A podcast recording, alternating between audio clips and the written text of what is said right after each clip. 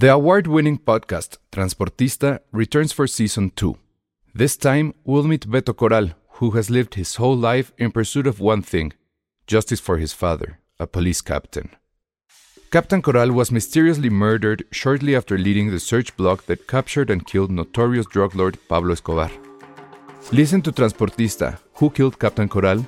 Available on the iHeartRadio app, Apple Podcasts, or wherever you listen to your podcasts. I'm Sandra, and I'm just the professional your small business was looking for. But you didn't hire me because you didn't use LinkedIn jobs. LinkedIn has professionals you can't find anywhere else, including those who aren't actively looking for a new job but might be open to the perfect role, like me. In a given month, over 70% of LinkedIn users don't visit other leading job sites. So if you're not looking on LinkedIn, you'll miss out on great candidates like Sandra. Start hiring professionals like a professional. Post your free job on linkedin.com/people today. Escuchas. Escuchas. Escuchas un podcast de Dixo. Escuchas Filmsteria con Penny Oliva, Alejandro Alemán y Josué Corro. Hoy nos acompaña Ale Castro.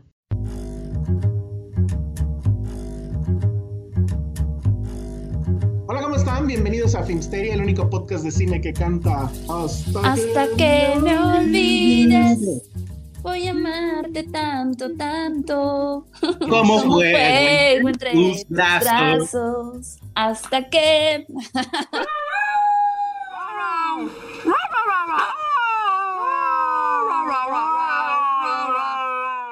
Osazo total. O sea, ¿sí has escuchado esa rola borracha, Ale? Sí, pues quién no. Yo. ¿Ah, tú no? Ay, no. O sea, mis borracheros son con. Luis Miguel, o sea. Qué aburrida es tu vida. Bueno, con. No, ay, güey, conoces mis borracheras. Ah, claro Cero, que- Luis Miguel, o sea. acaba, de, cu- acaba de cumplir 18, se me olvida. Bueno, tu etapa emo algún momento, la regadera. No, acaba de cumplir 18, no podía beber antes. No, y, y debo de confesar algo que quizá me va a valer el odio de muchos. Me zurra Luis Miguel. Bravo.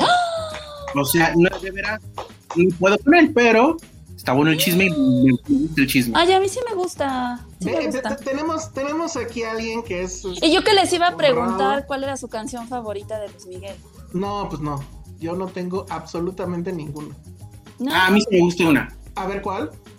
Es una que se llama Labios de Miel, es uno de sus últimos discos. Ay, ni Me yo me la sé. encanta, o sea, esa canción me encanta, pero Ya salió Patti a decirte que eres un chismoso, mentiroso, asqueroso.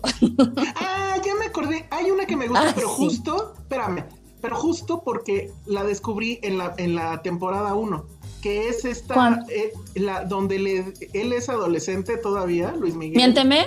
Miénteme. No, Donde, donde habla de una, de una chica que, que quiere andar con una chica, pero que la canción está censurada porque sí se pasa un poco de lanza. Ay, ah, ajá. Pero cómo se, ya ves, o sea, ya se me olvidó de tan... A ver, si alguien se acuerda, sí me acuerdo yo de la rola. Pero sí sabes cuál, ¿no? O sea, pero Sí, sí, que hay dos versiones, una donde sí le dice que casi casi le va a quitar el vestido y que le vale. Y la que pasaron era como bien fresa. Exacto, la que al final quedó, este, estaba ofreciendo. Esa sí me late, debo de, efectivamente. Pero según yo fue el tema de la, de la primera temporada. A ver, ya está aquí Mm. Josué, lo que no sé si se escucha, pero supongo que sí porque Sí, se obvio. ve bien. Ah, muy bien, ahí está. Entonces tenemos, tenemos por un lado a Andrés, para quien no lo conoce, bueno, ya, ya se presentó como fan de Luis Miguel. No, no, le caga Luis Miguel, pero le gusta el chisme, entonces por eso vio la serie. Y tenemos a Josué que se había declarado o a Luis Miguel y que no iba a ver la serie, pero terminó viendo la serie.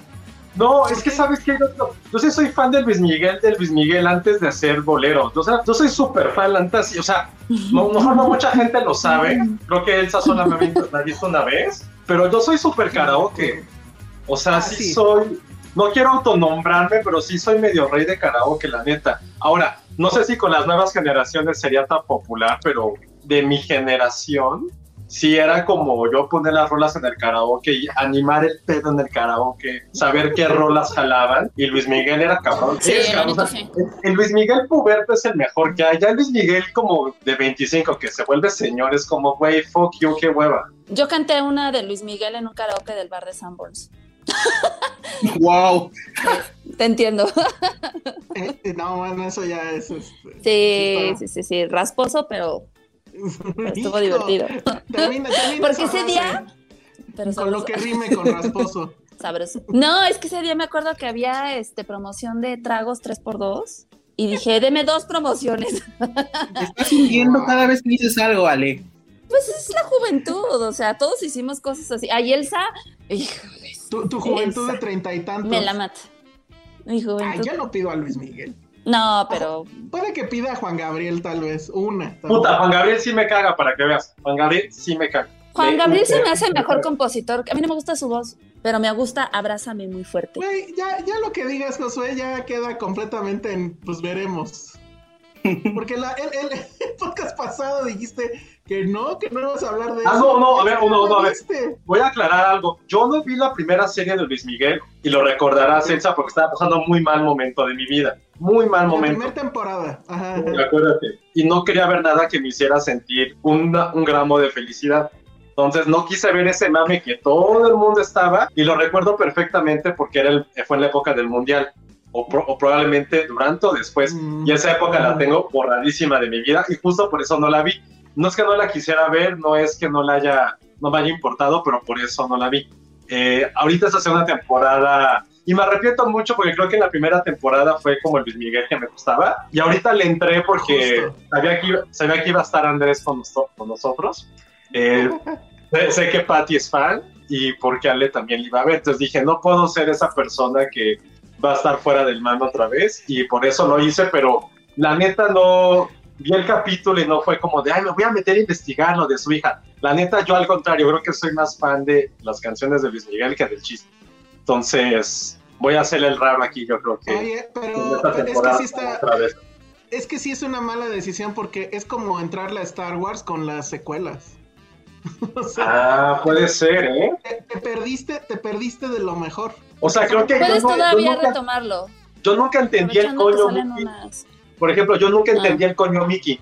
Creo que en la vida es la pues primera no. vez en la vida que digo esa frase. Jamás la entendí. Era como, ah, órale, chido con su te desmadre. perdiste, te perdiste Ya sé. toda la diversión. Ya sé, ya Sí. sé. El, el gran villano. O sea, está, algo está mal con esta serie o esta segunda temporada, donde el villano es una descarga eléctrica, ¿no? O sea, creo que ya perdimos mucho.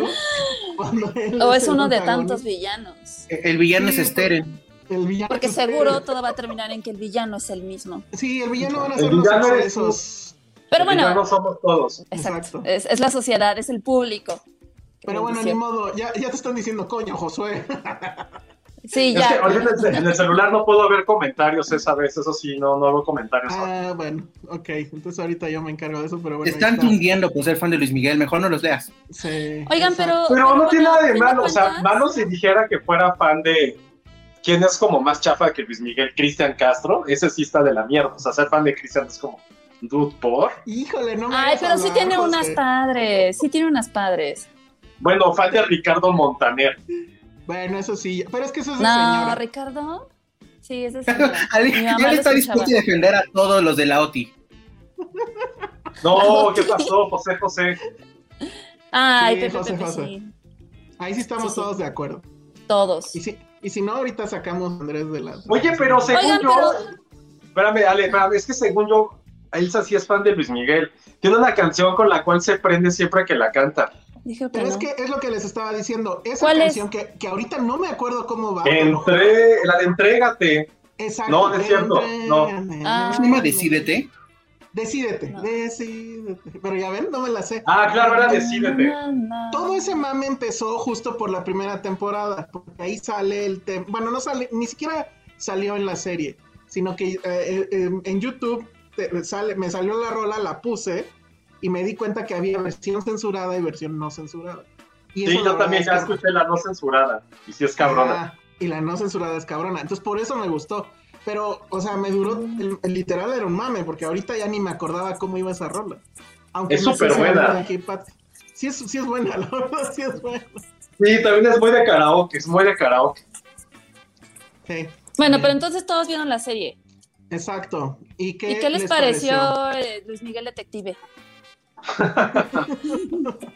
Pues desde la pasada, ¿no? Era medio detective. No, pero aquí sí ya el teléfono hablando en inglés y comunícame Golpeando con tal gente. y los favores de no sé quién. Sí, sí, sí, la mafia y hay otras maneras de resolverlo. ya saben.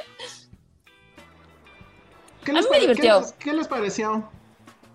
Bueno, sí Bien, los dos capítulos, ¿no? O, o aplicaron el Invincible de ay. No, yo sí vi los dos. Sí, A sí, ver, sí. entonces, que, que empiece nuestro invitado. A ver, ¿tú qué opinas de la serie, de la segunda temporada? Pues mira, Luis la segunda temporada de Luis Miguel es el perfecto ejemplo de que hay cosas que deben morir cuando tienen que morir. La primera temporada es buena, muy buena, está muy bien estructurada, está muy bien escrita y te presenta un caso que te interesa, que es esta relación que tiene con el papá y qué pasó con la mamá y todo. Regresa a la serie dos años después y como que pierde ese ímpetu, como que ya no te interesa tanto. Y pues realmente ya todo el mundo sabe qué pasó y ya todo el mundo dijo qué pasó. Entonces lo que te presentan aquí parece hasta un tanto inocuo, por decirlo de alguna forma. Estos dos capítulos es como, va, te van a poner al villano y es este güey que es muy bueno en su chamba y está trabajando para la disquera y está trabajando para otro. Es como un doble agente y lo único que ha hecho es conseguirle un éxito al güey y es como de puta, per- per- perdónanos. Bueno, pero qué éxito. Oigan, pero pueden checar en dondeir.com la verdadera historia de cómo fue esa canción, porque como lo presentan en la serie, no fue así. ¿Cómo fue? Ah, bueno, Yo tenemos tengo que otros datos. No, No. o sea, obviamente hay cosas que se, se alteran un poquito para darle dramatismo en Pero si yo fuera Juan Luis Guerra, estaría muy, muy, muy enojado por lo que hicieron con de- Muy. Cuí- Cuídate, Daniel Krause. Voy a ir por ti. Sí, o sea, sí está, o sea, porque sí, la verdadera historia te presenta el genio que es ese cabrón para crear canciones. Y no de un güey que, aparte, ese güey es el villano o como, ¿cuál es su rol de ese güey? Que es como un, como es un mini Peña Nieto, ¿no? Un mini Peña Nieto con su copete exageradamente bien peinado. O sea, no sé si es el villano, si es de relleno. O sea, creo que aquí, y te lo dice alguien que evidentemente no sabe más desde la serie, o sea, creo que lo que todo el mundo está extrañando y no hay forma de que vuelva a pasar es tener un villano tan icónico como era el papá de Luis Miguel o Jaime. Es como matar a Darth Vader en la primera. Pues es que no vivió el señor eternamente. No sé, a mí fíjate que, que, que sí me gustó. O sea, creo que hay muchos este, escándalos y misterios por resolver. Salió Michelle Salas de bebé. Este, todavía falta ver su noviazgo con Mariah Carey. Eh, Esperemos ver pronto a Araceli Arámbula, porque no. Este, es cuando engordó, cuando cantó la canción del jorobado de Notre Dame, cuando lo metieron al bote. O sea, hay muchas cosas todavía por contar. ¿Por qué lo metieron al bote? Yo no sé eso. Ay, según yo, porque no le pagó a su manager. Una cosa así, creo que le debía como millones de dólares o una cosa así. Y no lo demandó. y- Por no pagar por no la pagar. luz. Exacto. Ah, pues Pero bien. sí. Sí, siento Como que esta ya va a ser más del chisme, ¿no? Sí, O sea, y qué delicia, ¿no? también. Pero nos metieron a un villano francamente icónico. O sea, ahí sí Jaineda estaba espectacular. O sea, digo, espectacular en el sentido de bombastic, ¿no? O sea, over the top y, y- y todo el rollo, pero funcionaba. Y al final, pues te encariñabas un poco con eso, ¿no? Y aquí la verdad es que creo que sí va a ser el puro chisme. Te perdiste, por ejemplo, en la primera temporada, Josué, el tema de Iñárritu que salía en, en la serie. ¿A poco? Ay, sí es cierto que Iñárritu le bajó la novia, su primer amor. Y por eso, comp- por eso cantó la de Miénteme como siempre. Ajá. Mm. Y el Eso otro también me gusta mucho. Oscars. Oye, están todas las canciones chidas en la primera temporada. Así es. Pues todavía tienes tiempo para verla. No, no, no es lo mismo. Es como entrar a la Game of Thrones ahorita, es como, "Ay, güey, qué huevo. Sí, creo que es un poco eso. Pero definitivamente creo que vas a sufrir esta, ¿eh? O sea, yo la verdad sí me dormí un poquito. o muy mucho. ¿Sí? Pero este, sí. Pero. Pues bueno. Oye, pero lo que, no, creo que es que sí, me, me gustó la idea de, de Luis Miguel Detective, Luis Miguel de la Pantera Rosa, porque, Ajá. o sea, la, creo que ahorita lo que quisieron hacer, eh, bueno, creo que fueron que dos capítulos, una hora en total, ¿no? Lo que vimos. Creo que los primeros 55 minutos son completamente aburridos, muy, muy aburridos, o por lo menos así lo, sentí yo, con estos cambios de tiempo, eh, con esa presentación de varios personajes, de estar saltando entre los 90, los 2000, el conflicto familiar bastante malo, el, no sé si hay como un premio Razzie en México para el peor actor de la historia, pero para el peor, o sea, creo que eh, mis audífonos tienen mucho mayor talento que Juan Pazurita para actuar. O sea, es, es denigrante, es denigrante verlo frente a la cámara, de verdad. Era Sí. como, güey, güey, ten una reacción, por lo menos arquea las cejas, cabrón, modula tu voz. O sea, no me acuerdo quién, quién, lo, quién lo puso en redes de, güey, realmente una serie con el poderío detrás de Luis Miguel, con Netflix, que es, parece que es su hijo pródigo, que es el hijo favorito. Necesitamos de un influencer como Juan Pazurita para que la gente la quiera ver. O sea, es como para pensarlo, ¿no? O sea, creo que esta serie, e insisto, con la maquinaria que hay detrás de Netflix para impulsarla, no le hace falta. Y en cambio sí es como, sí fue una aberración verlo. O sea, creo que para toda la gente que está en, el, en escuelas de actuación, en el SEA, donde ustedes quieren, en el cine independiente mexicano o en series de televisión abierta, sí ha de ser un insulto ver a este barbaján frente a las cámaras. O sea, no por él, no por él que roba dinero, creo que por el sismo, pero es por su actuación, por el no talento que tiene. Y siento que fue algo, es algo bastante cruel para la gente que, como ustedes han visto la serie y se la chutaron la primera temporada, la disfrutaron estos capítulos. Pero, diciendo todo eso, creo que sí fue una maestría de guion, cómo construyeron toda esta, estas secuencias soporíferas para llegar a la escena final con la canción y cuando se presenta con su hija. Creo que todo eso valió la pena por esos últimos cinco minutos que la verdad sí fueron muy, muy emotivos y con la canción creo que quedó perfecto. Cómo construyeron toda la narrativa, sobre todo del segundo episodio, para llegar a ese momento en el cual ya este güey deshecho por lo de su mamá y ve que la única alternativa es ahora el reencontrarse con su familia. Que creo que cuando el que es como su manager o el jefe de la disquera le dé este speech del argentino, que es un gran actor, se me fue su nombre, ahorita lo investigo porque sí merece que lo mencionemos, eh, le dé este speech a Luis Miguel para, para decirle, oye, pues ya, güey, o sea, ¿qué ganas tú sabiendo la verdad, güey? Nadie la va a saber, güey, ya, déjalo morir.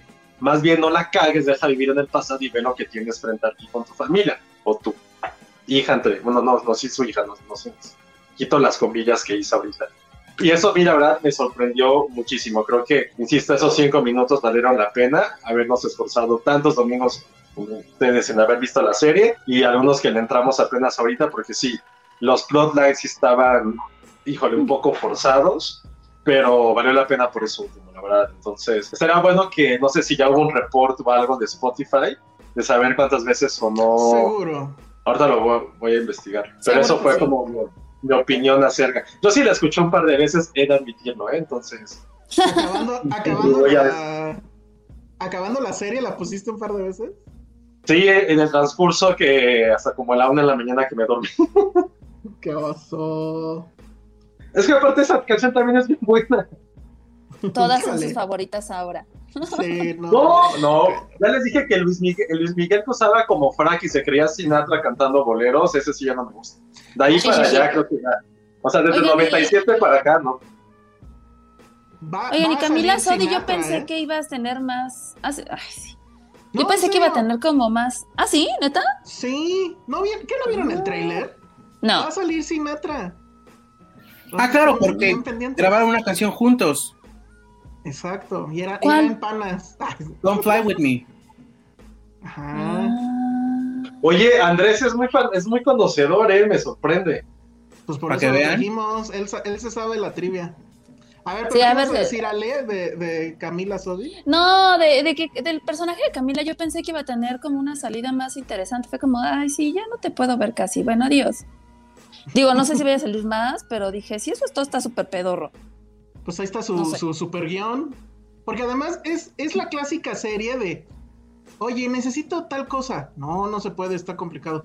Ándale. No, no, no. Por favorcito. Bueno, va. hay como, hay como tres conversaciones que son así. Me encantaría decirles de qué iba, pero estaba yo dormitando, entonces ya no me acuerdo. Pero hay como tres escenas que son así. Entonces, híjole, el super guion, pues como que tampoco. Ahora, seamos honestos, no necesita tener el super guion, o sea, pues esto es una telenovela, nada más que como la pasan en Netflix, nuestra resistencia disminuye. Y, y pues, la verdad, la primera fue divertida. Esta, no sé para dónde va, creo que sí, o sea, el momento Sound of Metal, creo que es un buen momento, está bien armado. y este. Y pues ya, y bueno, el tema de, de, de saber de dónde viene esa canción, aunque fuera mentira, bueno, también Oigan, pero yo tengo esta duda. Yo tenía entendido que con Michelle nunca le hizo caso, ni la peló, ni, ni le ayudó en nada, ni... ¿Qué onda? No, no, de hecho, Oiga, este, mi querida Carmencita, gracias. Carmen, la editora de entretenimiento, donde me acaba de mandar un mail, un mensaje, que te va a mandar el mail de lo que acabas de decir. Y se los voy a leer. Dice, los streams de Luis Miguel en Spotify han aumentado un 147%. Hasta que me olvides, registró un aumento del 262% del domingo al lunes. Órale. Hoy se estrena Suave, interpretada por Diego Boneta en la playlist de Luis Miguel la serie. Los streams de Diego Boneta aumentaron 166%. Y luego, eh, investigando en la internet, ya descubrí qué canciones van a aparecer en la segunda temporada de Luis Miguel, que sí, arrepentidísimo de no haber visto la primera. Ahí les va algunas canciones que ya para mí son como las de Luis Miguel, Pero, pero como de, de mi hermana noventera. No, porque no, no me, esas no me gustan. La siguiente es Suave, que es como... Luego Sí, sigue, luego sigue Ayer, que esa sí no la recuerdo, la neta. Yo tampoco. Te extraño, que ya es una de, de Armando Manzanero, ya es bolero. ¿Qué nivel de mujer que es aburridísima, por cierto? Es como... ugh. Y la otra que es de las peores de la historia de todo el mundo, México en la piel. ah, es que eh, la serie termina cuando graba ese disco. Pero no es cuando canta las de Navidad. Ah, sí, No, o sea, es, es- No. es en ese rango de tiempo. Siente. Ah, yo sí tenía el disco de Navidad. México en la piel. Oigan, ¿y qué Puta, onda con sí. eso de que. ¿Qué onda con eso de que México 1900 no sé qué y ya está la torre de, de Banamex, digo, de Bancomer? Sí, está todo mal. Sí, sí, sí. También el vestuario siento que está medio... Pero a ver, Voy a hacer una, voy a hacer una pregunta muy incómoda. Tú, Elsa, que ya recordas, ya vivías en esa época. ¿Ya, ya hablaban así? O sea, no, no si- siento que no son diálogos como de principios de los 90. Cuando están, en, cuando están Juan Pazurita y Luis Miguel hablando, que era, ándale, cabrón, sí, güey, no, no mames, mi madres. No sé si ese sea léxico como noventero, es que pero de principios de los 90. Ah, sí es 90, sí. ¿Y sabes por qué? Porque ya, ya había pasado, estaba pasando este otro rollo. O sea, No, este es país- 90, esto es 92. Esto era 92. Sí, o sea, era muy principio de los 92. 90. en- en Otro rollo es ¿cuándo como fue? de 98, 99. ¿En serio? Sí, a ver, A déjame ver, les chequen. digo. Yo les Porque- digo. Otro rollo ya estaba en la secundaria. Según yo de eso depende. O sea, la gente empezó a hablar así con otro rollo, según yo, no sé. O alguien que nos esté escuchando que haya sido. Ah, y otro rollo es del 95. Madre. Sí. ¿ves? Pero, pero eran mis reyes. O sea, y, y- y- y otro rollo era un programa de mis reyes. Entonces, eh, lo puedo creer. No sé. O sea, Fue algo que me parece saltó. más- A mí me parece más grave lo de las fotos. Porque México 1990 y tantos y, y- y ya está la Torre Mayor. Güey, ¿qué onda? Ah, bueno, pero eso no le ibas a poder quitar. Eso sí nos iba a Ah, poder. creo que sí, lo, lo metes en Mejor no haces ya. esa toma. O no haces esa toma, exacto. La neta. La verdad sí te ves bien chafa, o sea, tienes todos los millones y no puedes hacer una foto. Oye, ¿tú ya habías nacido, Andrés, en el 92? No, No, bueno. Entonces, ¿cómo sabes No tanto? manches. te lo juro. Ahí está, ya ves, Ale. Ay, Diciembre del Andrés. 94. Oye, pero a ver, yo me quedé con la pregunta de Ale que ya no se contestó. ¿Qué estabas diciendo de qué? ¿De, de Ilse Salas Ay, que yo qué? tenía entendido que a Michelle ni siquiera la peló, o sea que, digo, igual y sí la conoció, pero según yo nunca le dio como su paternidad, ni el apellido, ni la cuidó, ni le interesó en absoluto, ¿no? No, la reconoció de entrada como hasta que tenía 10 años a la pobre niña. Bueno, pobre niña, entre comillas. Ajá. Y ya después está ¿Y como ya? que se mantuvo cerca, pero nunca la mantuvo, nunca le dio nada, o sea... No, bueno, pinche No de Ay. papá te lleva al yate y re- te lo te regresa. ¿Qué Yo no sabía ese chisme tampoco. Que cancelen a Luis Miguel. Yo espero que salga cuando La neta, va sí. y, y conoce a Salinas. Eso sí me interesa mucho. No creo que salga.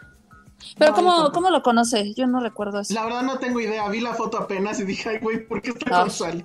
Eso es como no, Michael Jackson, ¿no? También México, tiene una ¿no? foto con Salinas. Eh, con Nixon, la peor. O bueno, quién sabe. No sé. Bueno, pues ahí está. Pues este, la verdad es que, qué bueno, Josué, eso sí te lo reconozco y lo agradezco además, no esperaba menos. Que no te hayas unido a, a las tri- a la- esta tribu de, ¿acaso soy el único que no está viendo la serie de Luis Miguel? Así con el mono. Ay, ya. sí. O sea, Deberían son- cancelar la frase ¿acaso soy el único? Ajá, o sea, cálmense un chingo. O sea, si no quieren estar en la conversación, bueno. Pero bueno, entonces se queda así este el asunto de Luis Miguel o quieren. No, agregar pues algo, digo, ¿no? son dos capítulos. Creo que no podemos decir más de dos capítulos, ¿no? Ah, Pero- miren, ya vi, ya vi cuál era el problema. Estaba yo en el, el micrófono Ay, no equivocado. inventes. Cambia completamente. ¿Ya ven? Sí. Está Cañón. Está súper. Creo que mi meme favorito, no, sé, fue meme, pero que ya creo que deben de matar la serie de Luis Miguel para que realmente hagan la serie más importante basada en un hecho de los 90, que es lo de Paco Stanley contra Mario Besares. Todos Creo que estamos sería esperando de poder hacerlo. Pero a ver, ¿quién, ¿quién sería el guionista? A ver, guionistas buenos. Arriaga. Ah. Ay, sí. ¿No dijiste buenos? ¡Ay, qué mala!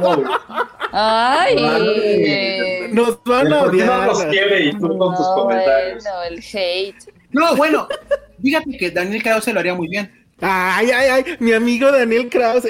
No, es que, ay, sí, saludos, Daniel. Eh, pues más escribe de eso en sus libros, o sea. Ahí tienes, tiene ahí tienes sus libros. No. Ahí tienes tus- sus libros. Ahí. Tengo los cuatro, entonces no hablemos del tema. Híjole. Ok. A ver, ¿quién más? ¿Quién más podría ser? ¿O, o quién sería Paco? Ese sí está complejo, ¿no? ¿Quién pudiera ser Paco Stanley? Jainada. Ah, con, con traje así de gordo. ¿Quién sería Besares? es que aparte ya casi. no Juan Pazurita. actores. No. Ay, no. Gallinazo. No, estaría increíble. No, pues no, no se me ocurre quién, la verdad. Digan ustedes quién, ¿Alguno de- quién les late. Este, Oye, sí, que pudiera ser porque ya era casi cuarentón, cincuentón. Como Bueno, Rodrigo pero- Murray. Ándale, a lo No. mejor. O, o quién. No, no sé. Rodrigo Murray podría ser de- Paco Stanley. Pero la de Paco Stanley sí tiene que ser desde, desde el inicio, ¿no? El cochiloco. El cochiloco. No, no, es- No, Estaría no muy se bien. parece, cero se parecen. Mario Besares ya dijo, según Ericito, a ver, ese chisme es correcto. Mario Besares ya ¿sí? dijo que sí se está desarrollando la serie. Ese chisme está buenísimo. ¿Y cómo se va a llamar la serie? ¿Se va a llamar Pácatelas? Sería un gran nombre. Dice Paul Stanley, pero sí, no, no sé. Ah, Ah, el tío Robert. El tío Robert estaría bien, ¿eh? Pero le falta Sí, como que altura porque está medio chaparrón. Ay, da creo. igual. Es una serie. Sí. Estaría bien, ¿eh? Ponemos Estaría muy bien. Estaría súper bien. sí. ¿Y quién sería Besares? La Omar Chaparro serie, y. Mario Besares. Omar Chaparro. Sí estaría bien también, ¿o no? No está, oye, no estaría mal ese cast, ¿eh? Como Mario Besares. No lo veo nada mal, ¿eh? No, ¿verdad? No, nada. No sé quién lo dijo, si alguien de los comentarios, Lo puso. Lo, Ah, lo puso González de casting, por cierto. Que la, que la serie se va a llamar El Charco de las Ranas. Ah. Gabriela Santos dijo, Marta Gareda y Omar Chaparro para Paco Stanley y Mario Besares. No, bueno, Marta Pero Gareda, ¿no? Omar Chaparro no es mal, o sea, no, no se vería mal cast, ¿eh? No, ni a mí, ¿eh? Cero. Con su bolsita y todo, que se, le, que, que se le cae a la hora del gallinazo. Sí, pues ya está ahí. Netflix, contrátanos o algo. O Amazon, Ay, quién sabe qué- que por cierto ya Amazon lanzó el tráiler bastante corto de la serie de Era Maradona. Y sí se ve súper cabrón. O sea, ya hemos tenido Ah, oportunidad sí. de ver unos, unos fragmentos en un eh, evento que hicieron de, para mostrar sus películas y series del año. Sí se ve exageradamente bien hecho. O sea, sí es como su Luis Miguel la serie, la neta. Entonces sí se ve que va a estar cabrón. am. Ojalá que no sea como su serie esa del fútbol, del este entrenador. ¿Cómo se llamaba? El El presidente. creo. Que de hecho ya vi que Ah. va a venir segunda temporada y dije, híjole, no, ahí sí ya paso. De plano le fue bien. Pues eso parece. Yo la verdad la vi y, y sí me... Y en Sudamérica le fue bien. Aquí Le sufrí, le ¿no? sufrí mucho. Sí, a mí sí me emociona mucho la serie de Maradona, lo siento. Ah, está Mucho. padre. Sí, está padre. Está bien. A ver, a ver qué canciones canta Maradona. bueno. puras de José José, seguro. Puras de José. No, pues puras de, no sé, de Gardel. No, él era, fan, él era fan de, él era fan de Roberto Carlos. Uy, Roberto Carlos. Ese sí es de mi mamá, sí, cañón. De hecho, acuérdense. ese es de mi papá. acuérdense de mí con esta, con eso que acabo de decir, porque seguramente habrá una escena muy cabrón en la serie con una canción de Roberto Carlos. Ya sabrán por qué. No, la verdad no, pero está muy No, bien. nadie sabe, Josué. Nadie sabe. Bueno, pero ¿De qué ya llegará. Llegará. Bueno, pues ya, dejemos ahí a Luis Miguel, a menos que Andrés Olastero nos quiera contar algún chisme que no sepamos, pero creo que ¿Qué no, quieren ¿verdad? que les diga dónde está su mamá? Oye, Exacto. ¿qué pasó con tu mamá? Yo no me sé ese chisme. Pues creo que ya es obvio que sí la asesinaron. Es obvio. Es, bueno, Josué, te digo, y para los que estuvieron muertos los últimos 10 años, la mamá de Luis Miguel está desaparecida. Y en la primera temporada te dicen que pues tenía una relación complicada con el papá y que lo más seguro es que el papá la haya desaparecido. Por eso al principio de esta temporada lo que te- más o menos te quieren decir es que el tío también estuvo involucrado. Muy bien. Spoiler, Bueno, sí. pues sí. O sea, pero nadie sabe dónde está su cuerpo. a Estas, todavía nadie sabe qué pasó con ella. Seguro Bueno. que Luis Miguel sí sabe, seguro que sí. Justo. No, eh, la serie pudo haberse llamado La Mató Tito. Está muy bien. La mató Tito. ¿Quién Ajá. sabe, eh? ¿Quién sabe? ¿Quién sabe? Que sí va a haber serie de la Trevi, seguro, pero la película es muy buena, según yo. Ay, y es que ya dejen a Trevi en paz, ¿no? Como que siento que hemos Sí, tenido mucho esa historia ya la sabemos. Sí, ya. ¿De quién más debería de haber serie? A ver. ¿De alguien escandaloso? Bueno, aquí decían que de Cerati. Eh, Ah, Ayer que hizo de escandaloso, nada más era como tener chino. No, bueno, o sea, la gente estaba diciendo que, que, que estaría de bueno Silvia Pinal. De Alejandra Guzmán. No, y Enrique Guzmán. Ya hubo de ellos Enrique dos. Guzmán. Sí, de, sí, hubo. Sí, de- pero menos. Sí, sí hubo. sí, sí la vi. Eh, de, ¿De qué podrá ser? Estuvo De, fatal. Ah, de Rigo Tobar. de Ricky Martin. Pero, Pero ¿cuál ya ha hubo sido la de menudo. Imagínate una de Chayanne, las mamás. Pero no, a ver, tiene, no, no es como de ídolos que no han hecho nada relevante más allá de ser guapos y bailar cabrón y tener éxitos. O sea, ¿qué ha hecho Chayanne? No ha hecho nada relevante, José. Nada relevante. No, no, a lo que voy es que, o sea, como cuál sería como el storyline, cuál es el plot de... Ay, pues no sabemos su vida, por eso lo vamos Es que a justo, si no sabemos, es como, ay, qué Bueno, hueva. de Ricky Martin, creo que está interesante. Igual, ¿cuál ha cómo habido? salió del closet y demás. Uy, ¿sabes también cuál dicen que es bien buena? Bueno, que es bien interesante su historia de Miguel Bosé. Ah, es buenísima la historia de Miguel Es Bosé. buenísima la historia de Miguel Bosé. ¿Por? ¿Qué- qué ¿Qué, hizo? Exacto. Pidos, A ver, pidos. que diga Andrés. A ver, a ver. Este, la semana pasada y la antepasada se transmitió por A3 Media, que es una aplicación para ver cosas de cosas españolas, una entrevista con Miguel Bosé en la que habla sobre su vida en la primera entrega y en la segunda sobre toda su locura del coronavirus. Véanla y después me dicen si se les antoja una serie o no. No, no, a ver, dinos No, porque pero es sí, como... ahorita. De, porque- de entrada, Miguel Bosé es dinastía en España. Su, su papá era Luis Miguel Dominguín, que era un torero. Ah, sí. Su mamá era Lucía Bosé, que trabajaba para... O sea, es muy difícil. De la realeza, casi. es, es parte de la realeza, ella trabajó para el cine italiano, para el cine español. Eh, Miguel Bosé crece como rodeo de todo eso, pero se hace de un, pro- de un hombre propio, trabaja con Almodóvar, tiene esta cosa de su sexualidad, o sea, tiene un montón de cosas interesantes. Su apoyo político a la izquierda, su lucha contra el SIDA, después se vuelve loco y dice que el coronavirus no existe, que no te vacunes, o sea, neta, Su, lucha puede- contra las vacunas.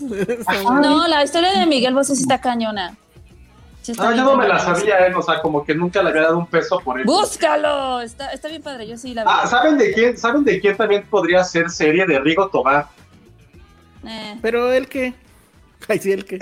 No me acuerdo por qué, o sea, no me pregunten por qué, pero hace como unos tres meses investigué su vida. No me, ah, ya me acordé. Porque venía de un Uber y una canción que estaba súper, súper dolorida, así, súper dolorosa, perdón.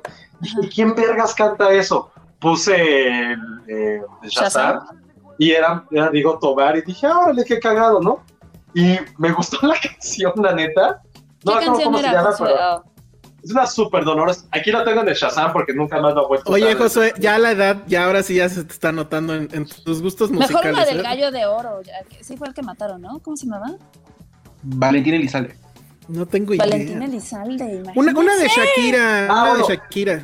La la sí, de Shakira. Lamento de amor se llama la canción de Rigo Tobar que busqué. Y me puse a investigar y resulta que. Rigo Tobar, no mames, tiene el récord Guinness de haber llevado tanta gente en un estadio. Llenó el estadio de Monterrey más grande que el Papa. O sea, era como su eslogan. Rigo Tobar es más grande que el Papa porque llenó el... No me acuerdo ¿No qué estadio de? Monterrey. Supongo que el del tecnológico del, del TEC de esa época lo llenó más que el Papa. Tiene récords así de música tejana, pero cabrón. Y alrededor de su vida fue súper dolorosa porque, o sea, como casi todos los ídolos, na- nació súper pobre, era medio gabacho, medio no, y tuvo problemas con sus ojos durante mucho tiempo. Todo como su dinero lo hacía para operaciones, porque se estaba Hasta quedando que ciego. quedó- Grabó en, es el, era, fue el primer mexicano o el primer latino que grabó en Abbey Road. O sea, el- grabó junto con Bowie. Entonces, o sea, no, todo eso lo No investigué en. Wikipedia y dije, güey, qué cabrón estaba Rigo Tobar. Y al final creo que sí murió como pobre y todo por el desmadre de sus ojos que, que se fue quedando ciego. Toma eso, Miguel Bosé, ¿tú qué? Tobar. Bueno, Netflix, búscanos. Ah, Podríamos Miguel, Miguel producirla. Bosé sí me gusta. Dicen que la. Ay, cálmate, guerra de likes. ni-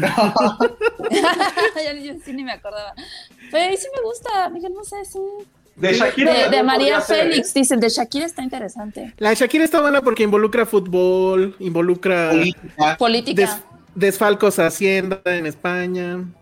Ah, sí. Cu- cuando se volvió ¿Cómo? güera. Estaría bueno, exacto, cómo cambió ser como bomba latina por ser como rubia para que me acepten en los United States y la gente... Cuando sacó su disco en inglés, cuando sacó su primer disco en inglés.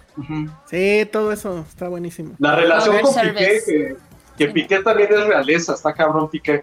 Yo amo a Piqué, está muy cabrón de guapo. Sí, eh, No no es mi manches. tipo de hombre. No manches. No es mi tipo de hombre. increíble. Uf. Una, una de José José bien hecha, dicen. No, pues todo, todo quieren. No, pero de Miguel vos, eh, digo, mi- de José José ya hemos visto también demasiado, siento. Pero ¿cuál demasiado? Pues sí hubo una y ya. Ah, ya ha habido Pero mil es película. películas, su serie, creo que hubo Ah, pero series, hechas por hecho. él. Así no vale. No, Tiene ya, que ser alguien next. más. Como si Bueno, me dijeran, otra ya. de Selena es como ya, too much. Bueno, eso sí. Y, y, y de dónde que está medio mala, ¿no? O sea, Pues pésima, la de Netflix es pésima. Patty, que es súper fan, no la vio de plano. O sea, la empezó a ver y dijo, ya, sale, bye. Y ya, y, y ya viene la segunda, entonces está cañón. Bueno, pues entonces ya dejemos por favor a Luis Miguel y De pasemos Pati Navidad. Eh, de Patina Vida. Estaría buena porque sería psicodélica esa serie. Vamos a Minari, ¿no? ¿O qué? Antes de ir a las nominaciones a los Oscars, hablemos del estreno de la semana que es Minari, que ya la vimos todos. ¿Ya la viste, Andrés? la agarramos chupando, Andrés. Sí, oigan. Este, ¿Tú ya la viste, Andrés, o qué? Ah, Ya. perfecto, muy bien. Entonces, pues, ¿quién, quién, quién se echa la sinopsis y quién quiere empezar?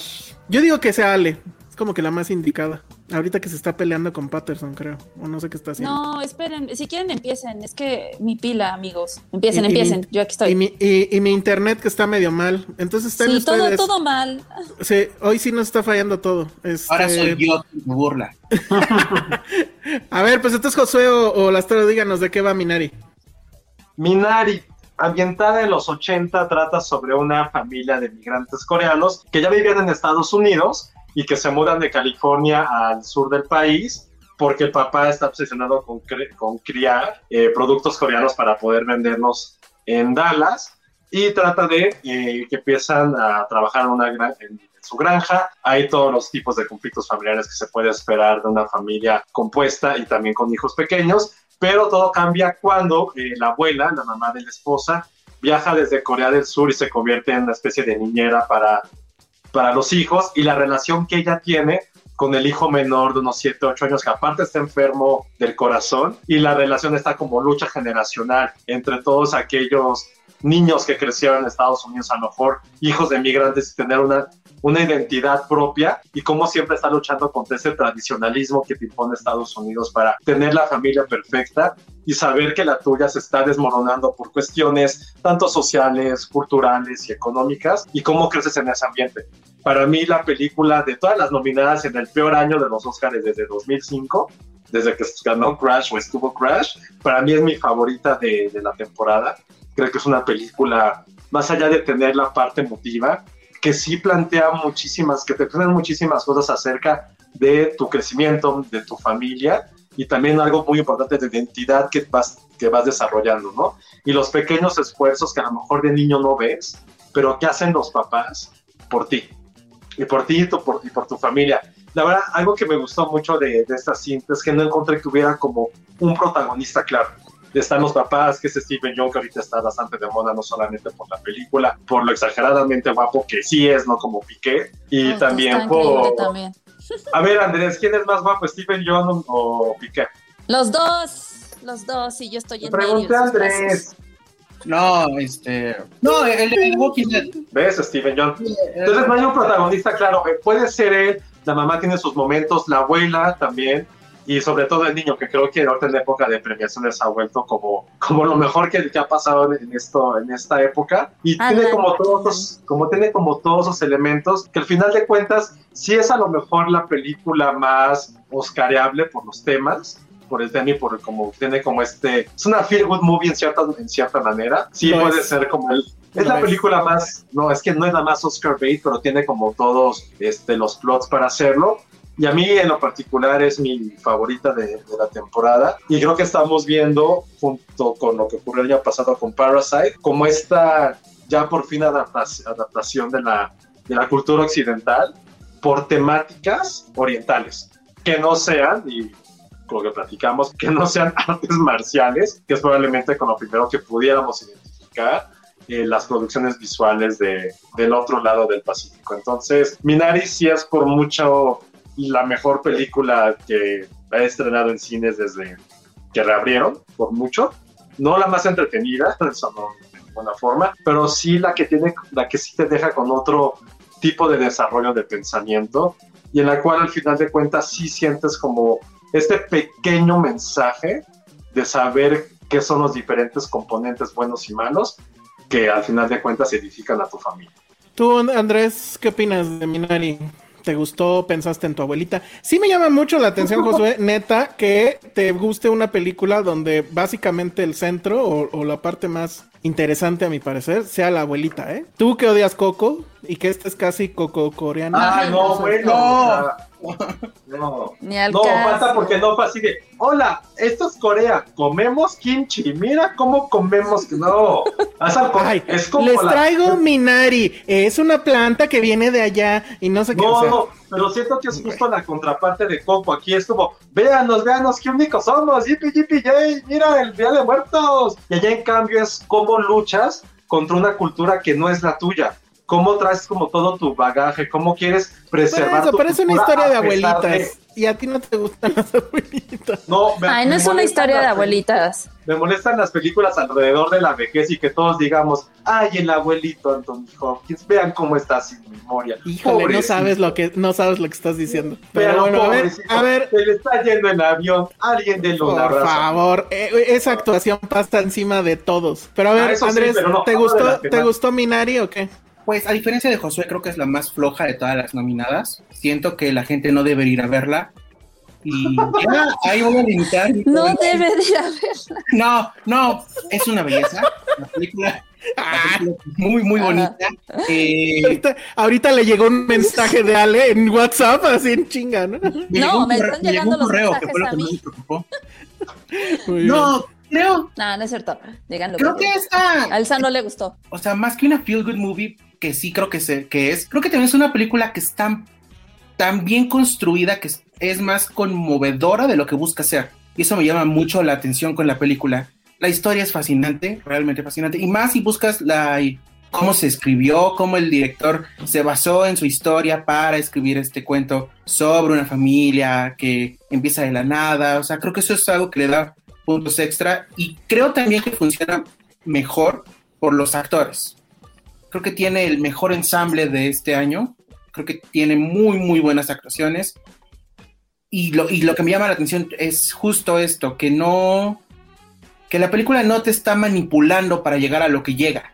Y eso es algo que en, el- en, una, en un año como este especialmente se agradece bastante. Híjole. Bueno, a ver, este, nada más tal vez recordarles, para quien no sepa, hay una, ¿cómo le llamamos, Ale? Maldición, una Ay, la maldición de siempre, que ya le hemos dicho. Entonces nos Para, nada más para quien no, gustó. Ajá, para quien no lo sepa, según Ale, cuando ella trae una película y a mí no me gusta, le va muy bien. Entonces pronostico que a Minari le va a ir increíble. Bueno, quién sabe, porque las últimas te han gustado y les fue bien, entonces ya no sé si la maldición se rompió. Esperemos Pero que si no. nos va mal, Elsa, te juro que sé dónde vives, ¿eh?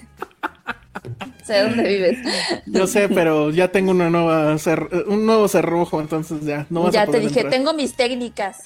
Ya le dije al de vigilancia que no te dejen. Oye, no, a ver, lo que pasa es que para mí sí, la película, aunque digan que no es una película de, de- de abuelitas, para mí sí me pareció que, que lo interesante de la película, pues es justo el, el tándem que traen la abuelita y el, y el nietecito, David se llama en la película, ¿cómo se llama el actor? Que Alan- bueno, me sorprende Alan que él no haya, Alan, Alan Kim, me sorprende que él no haya estado nominado. No entiendo por qué está nominado este Steve Young. No me parece que lo que hace aquí sea particularmente sorprendente. Creo que incluso en, en Burning era mucho más sorprendente que lo que hace aquí. Pero Alan es quien y la viejecita, ¿cómo se llama, Ale? Jung Jung Jung. Ah, John Jun Jung o algo ¿Eh? así. Es que, ay, me Bueno, ella, no ella creo que sí está bastante sorprendente. Creo de hecho que ella no está actuando, que ella es así. Vieron el, el- su, lo que dijo en los en los BAFTA, Golden. creo que fue, ¿no? Ah, nos va Que, que dijo, ay, sí, pues es que yo sabía que los ingleses eran bien sangrones, ¿no? Y creo que lo dijo así tal cual y le valió.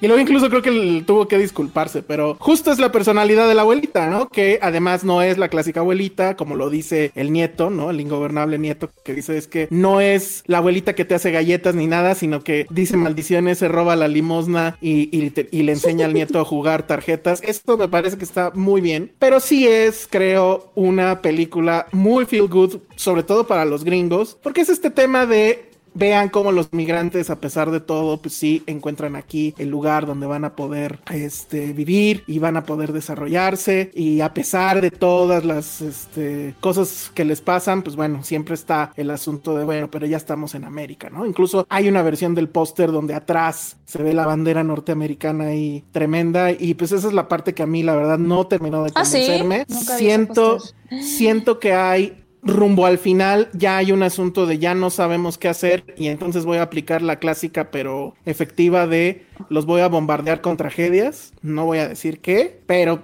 pues si lo piensan ya rumbo al final es tragedia tras tragedia tras tragedia. Y ahí sí dije bueno qué onda estamos en película mexicana o, o qué rollo y pues sobre todo creo que lo que más me pues no que me molestara, pero sí dije, es muy predecible. Y sí es una película feel good movie, porque al final, insisto, o sea, es el clásico, la metáfora está pues, en el título y está en la, en la planta, o sea, más cantado no puede ser, así de, a pesar de todas las dificultades, a pesar de lo agrestre de todo lo que está pasando, la planta va a seguir y se va a desarrollar como esta familia que va a ser Como el ser humano en la pandemia. Bla, bla, bla. Como- ajá, exacto. Sí es una película como para la pandemia, tal vez. Tal vez si estuviéramos en otra situación no seríamos tan condescendientes con ella, pero sí le reconozco las actuaciones, le reconozco la forma en que está filmada, creo que está filmada muy bien, la estructura está muy bien. Para mí la abuelita y el, y el nieto creo que son lo, lo- lo más destacable. Will Patton también está muy, muy raro en ese personaje, pero bueno, creo que lo hace muy bien, que es el vecino, ¿cómo decirlo? Fanático, Creyente, fanático creyente, ajá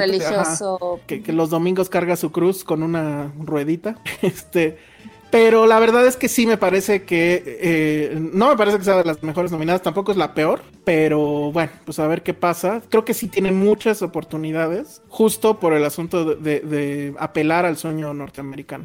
O sea, creo que eso en el contexto del Oscar le da puntos y le da también muchos puntos que sí termina siendo una feel good movie. Creo que de todas es la única que realmente es una feel good movie. O sea, todas las otras, por lo menos para mejor película, no, no sé, no se me ocurre alguna que acabe bien. O sea, todas acaban un poco en tragedión, etcétera. Y este también tiene sus tragedias, pero bueno, tiene este asunto de la metáfora, ¿no? Entonces, bueno, pues esperemos que no se haya roto la maldición, Ale.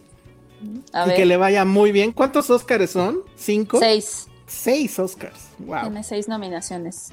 Que entre esos está mejor película, mejor director, mejor actor, Mejor actriz de actriz de reparto. reparto y algo de técnica seguramente. Guión y creo que foto, ¿no? O sea, Música. La foto va también. Música. Ah, música. Música, tienes toda la Muy razón, bien. música. Ah, la música también me gustó mucho. Bueno, pues ahí está. Este, finalmente, lo bueno es que sí se va a estrenar. O sea, bueno, ya está hoy, desde hoy, Ale. Bueno, Mañana desde 22 ya mañana están todos los 22. cines. Ya está en todos los cines, entonces sí chequenla para completar el, el este el, eh, la quiniela. Ana Fox dice Misery Porn. Híjole, yo no estoy de acuerdo. No. O sea, sí creo que exagera en los dramas. O sea, creo que en, en tema guion no era necesario o es un truco medianamente barato, pero tampoco es misery porn. De hecho, creo que todo lo contrario. O sea, es una familia que va a tener muchas dificultades y, y- y, bueno, que vive en una situación complicada, pero no se ve en esta, o sea, no hay un personaje que se tire al suelo a llorar o algo, no. o sea, de hecho, al contrario, creo que es, es esta imagen de, de Steve Young justo, que creo que está de pie y está viendo así al horizonte norteamericano. Entonces, sí, no, no, no, creo que no va por ahí. Pero bueno, entonces, si ya no hay más sobre Minari o algo más que quieran comentar.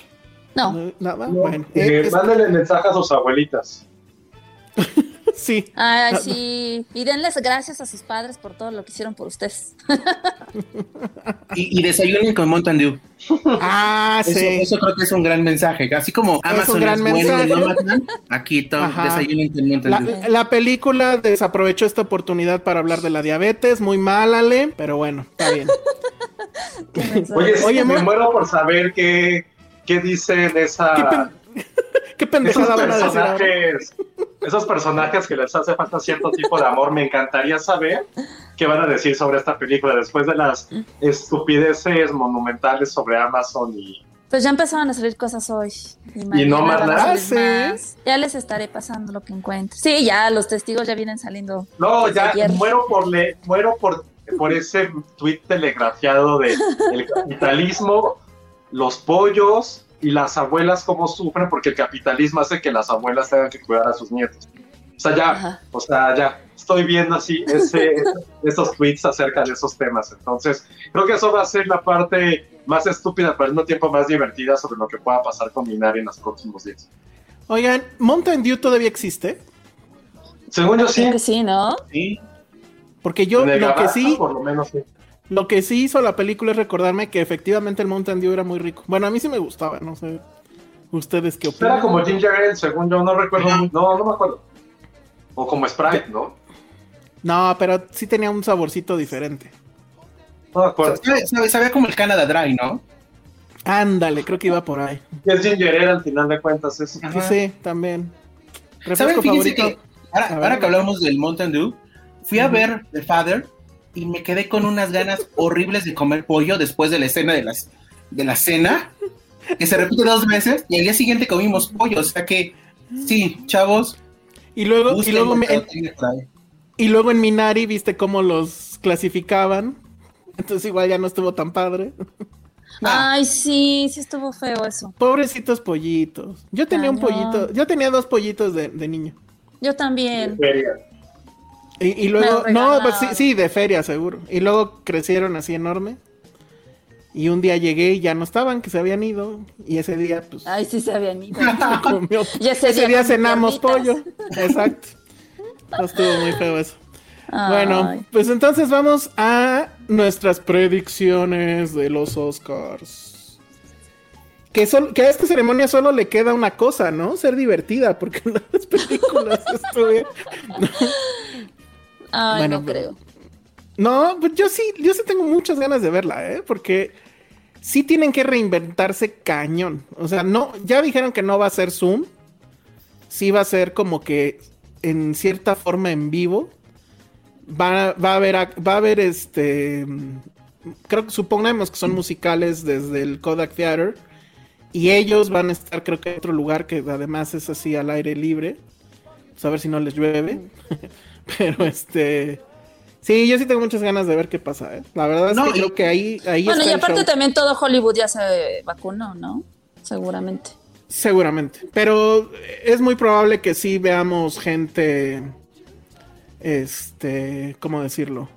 Con los cubrebocas y todo. O sea, sí van a seguir haciendo énfasis. No, en, tienen que. en la. No, en- bueno, en la- Steven Soderbergh ya dijo en la semana que por el lugar en el que lo van a hacer, no es necesario que usen cubrebocas.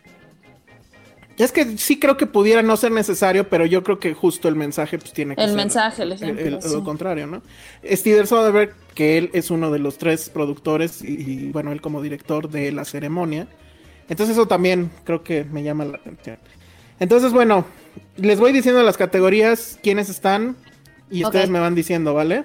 Nos vamos a ir con todas, pues, ¿no? ¿Cuánto tiempo tenemos? Sí, sí nos alcanza el tiempo. Entonces, las voy a ir leyendo según aparecen en el balut oficial. Entonces, vamos a empezar obviamente con las técnicas. Diseño de producción. The Father, Marraine Black Bottom, Mank, News of the World o Tenet. Creo que Mank. ¿Quién, ganó el, el, de sindicato? Ahí no hay sindicato de... ¿De diseño de producción? ¿Quién sabe? No bueno, sé, a ver, Josué. pero se me hace que Mank. ¿Tú, Josué? Me voy por Mank. Muy bien. Eh, hola, Toro. Yo creo que Mank, pero siento que debería ganar The Father. Muy bien. Oigan, por cierto, nada más antes de seguir, este tenemos obviamente nuestra quiniela, ya está desde el lunes arriba. Ya van como 100 que responden, pero pues queremos que el, entre más personas. Entonces ahorita, bueno, nada más déjenme, acabamos con esto y les pongo la liga en, en- en el chat para que ustedes puedan entrar. Va a haber premios, no sabemos qué va a ser, tampoco creen que va a ser el, el arcón navideño de Filmsteria. Pero pues el chiste no, participen no por ganar un premio, participen por la competencia, por poder decirle a Josué en su cara, eh, yo tuve más aciertos que tú y así. Esta- ¿La vez este, este año sí no sé nada, ¿eh? Generalmente siempre era el que ganaba, pero este año Sí, o sea, está más me, me ha desmotivado tanto las películas que están nominadas que la verdad no me... Es la ceremonia que menos me ha interesado en mis muchos años de vida, que si eran como mi. Super Bowl este año es como... Es más, si quieren que reestrenar Coco y que gane todo, que todo gane Coco, así no importa este año, ¿eh? La verdad, lo siento mucho, No, pero sí. bueno. Que, que Coco le entregue el premio a Minari. Bueno, entonces, producción, este, pues me voy a subir al tren de Mank, aunque la verdad no estoy seguro todavía. Corto animado está Burroughs, Genius Lucy, If Anything Happens, I Love You, Ópera y Yes People. Yo de aquí he visto dos y sí creo que If Anything Happens es el que ¿Cuál va a es ganar. porque está- es el que tiene que ver con la violencia en las escuelas, ¿no? Sí, sí, sí, sí. Ah, Está en Netflix, según yo. Está en Netflix, estoy diciendo- 100%. Digo, spoiler, porque eso pasa en los últimos dos minutos, pero. ah, Ok. bueno, ya ni modo. Hagan de cuenta que no dije nada. Entonces, bueno, pero yo sí creo que es el que va a ganar por el tema. Vi eh, Yes People. Está chistosito, tal cual. Pero sí, yo creo que el otro por el tema y demás. Entonces, bueno. Live action short film. Feeling Through, The Letter Room, The Present, Two Distant Strangers y Wide Eyed. Ahí sí no tengo la menor idea. ¿Alguien No. sabe? no, idea. ¿Nada? ¿No? No. ¿Andrés? ¿No? ¿Nada? No. Bueno, la, la dejamos desierta. Bueno, esa eh, sacamos el dado y vemos cuál elegimos. Sí, eh, Sonido. nosotros apostábamos por ella. Exacto. Muy Yo le voy a quien gane. No, tienen que contestar la quiniela, ¿eh? Ay, Sonido. uno, pues. Soni- No, pues ya, ya cuando está enfrente a la pantalla ya. Pero bueno. Sonido, Greyhound, Mank, News of the World, Soul o Sound of Metal. Pues Sound, ¿no?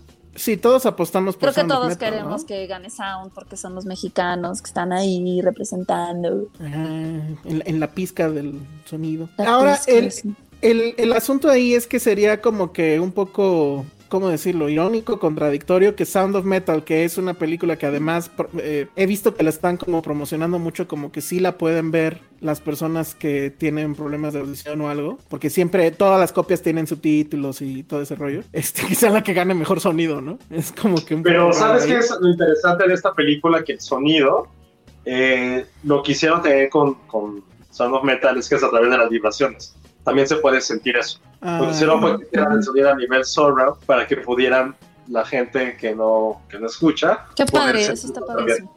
Entonces Eso creo que ese es el gran mérito de esta película. ¿Tú la viste en cine? Bueno, ya sabiendo ¿Eh? eso, seguramente sí. Es que Ah, sí, es cierto. José la vio en cine. eso lo explicaron Ah, en sí, Toronto. Ujú, Sí. No, y se escuchaba muy bien en salas. Ah, pues entonces sí que gane. Está bueno. Bueno, luego Visual Effects, Love and Monsters, The Midnight Sky, Mulan, The One and Only Ivan o Tenet. Pues yo digo Híjole. que ahí Tenet es lo único que puede ganar. Y, y no sé si se lo merece, porque pues es literal nada más es darle rewind, ¿no? Al- O sea, no, No, entendí pues- cuál era lo. No, pues No, el pero- avión, los efectos, este, todo eso. ¿O no? ¿Tú qué ibas a decir, Andrés? Justo que, que sí tiene un truco Tenet que es que todo está hecho. O sea, no es que todo esté en postproducción o que nada. O sea, la- realmente sí estrellaron un avión, sí volaron edificios, sí, sí se aprendieron a pegar en Ah, sentido claro, contrario. claro, o sea, claro.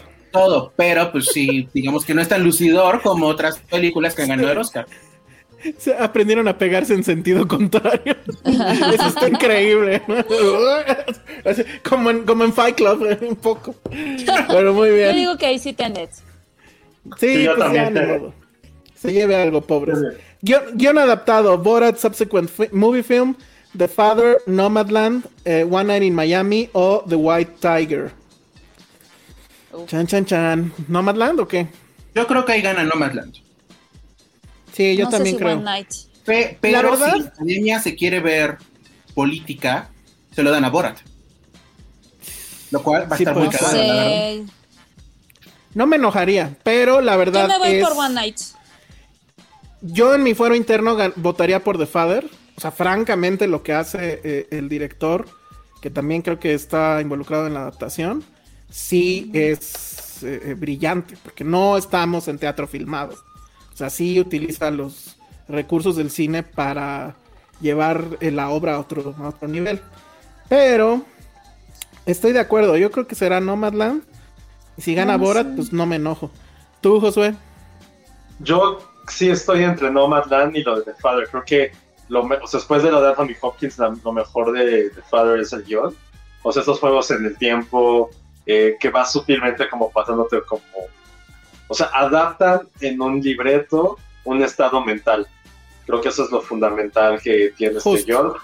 Sin embargo, creo que no... O sea, por mí votaría por The Father, pero creo que Nomadland Todos. ya trae demasiado bagaje detrás de como de este ruido de festivales y de y The Father sí se hizo una película creo que todas las que están aquí nominadas son en cierta forma películas independientes pero creo que The Father sí está como en otro nivel que está siguiendo mucho más de nicho creo que a mí me encantaría que ganara The Father pero creo que se lo va a hacer Nomadland Sí, yo también estoy con The Father.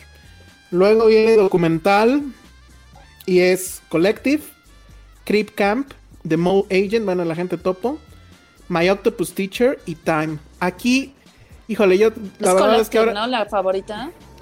no, yo creo que va a ser My Octopus este, Teacher, porque My justo Octopus Teacher. Porque justo hablando de películas feel good, esta sí le dice quítate que Ay, te voy hermosa. a todas. Yo lloré Acá- mucho. A mí me fastidió. Yo saliendo dije, me voy a echar un pulpito con su salsita. No, Oh. Porque sí, no. pasa? Güey, es una mamada la peli. O sea, sí. Ay, no es una mamada. Me, me encantaría que, el- que, el- que, el- que, que esta Monse de, de serie B, que es psicóloga, me dijera qué pedo con este güey. Porque, francamente, la película, pero para quien no lo sepa, es en, en gran resumen, es este individuo que es cineasta, documentalista, que ya está harto, dice, que ha trabajado mucho, que ya no aguanta las cámaras. Se van a dar. No entendí bien si era como que él donde vivía antes de niño o algo, pero el chiste es que es como un. No sé si llamarlo arrecife. Ajá, un arrecife, algo. Y, pero además es de esos cuates que se va a bucear sin equipo. O sea, lo único que trae es literal los calzones, un cinturón con no sé qué cosas y, y no trae tanque de oxígeno. Es lo que aguanta el güey. Y entonces resulta que se hace amigo de un pulpo y nos va contando toda la historia. Mm. La cámara está increíble. No le creo nada a la naturalidad del tema porque si le pasó, luego entonces, ¿dónde estaba la cámara? Lo, lo tuvieron que recrear otra vez. No entiendo. pues se recreó No, y el güey Pues se sí. está proyectando cabrón todo el tiempo, entonces es todo como el tiempo está proyectando y sí, es así de, ay, gracias al pulpo ahora soy mejor persona. Y yo, ah, on. Ay, sí. O sea, yo viene- que todos los animales sean mis amigos. Viene Herzog y, y- y se caga en ti. O sea, güey. No, pero Ay. Ay, güey, Herzog se enamoró del pinche Baby Yoda. Ya Herzog perdió toda la validez. No, güey, Herzog nos enseñó que los osos no son cariñositos. O sea, Pero los pulpos son inteligentes, los pulpos también sienten. Los osos son pinches Todos los animales sienten. no, Bueno, o sea, sí, pues, No, Josué. Internacionalmente. sí, no, en el documental lo dicen, que tienen una inteligencia eh, como si fueran gatos o perros. Pero, come on. O sea, es muy fácil, güey. Miren, les, les voy a destruir su bonita película. A ver. Los pulpos tienen cuartos oscuros y no saben ni con quién terminan. Entonces, hicieron un experimento en el que le pusieron una tinta a los pulpos y de la nada todos quedaron manchados. Entonces, nadie puede ser amigo de ese tipo de personas. Cancélenlos a los No, Síganse a los bueno. pulpos. Son como las fiestas arcoíris de los 2000 Ándale. Güey. Búsquenla en Google, chavos. Y organicen una. No, bueno. No, Ay, y a mí sí me gustó. La verdad, los demás documentales son superiores por completo. Noé Durán dice, esa amistad es más inventada que nada. Efectivamente, esta película es una inventada. no le creo nada. Ah. Bueno. Sí, yo creo que sí va a ganar. Y qué mal, porque la verdad es que la gente topo está muy increíble. No la he El- terminado de ver. No me El, el- no, bueno. El, este, No digas el, nada. el protagonista ya está en Los Ángeles, ya viajó desde Chile hasta allá con la directora. Y bueno, pues obviamente en Chile ya están también súper vacunados, entonces, qué bueno. Oye, pero, pero ¿sabes que Ya la, de- la del pulpo creo que sí fue el documental que todo el mundo ha hablado más. Y creo que para ese género, creo que eso ayuda mucho que la del pulpito. Que la neta sí fue, una- sí fue esas películas de no la has visto, vela. Ya te vas a volver vegetariano, no vas a querer comer carne. Creo que ese efecto, insisto, uno de los géneros que menos dan como para tener esas conversaciones no dramáticas y querer cambiar el sistema y arruinar todo. Creo que eso se, se vale y está padre que exista esta película y más en esta temporada.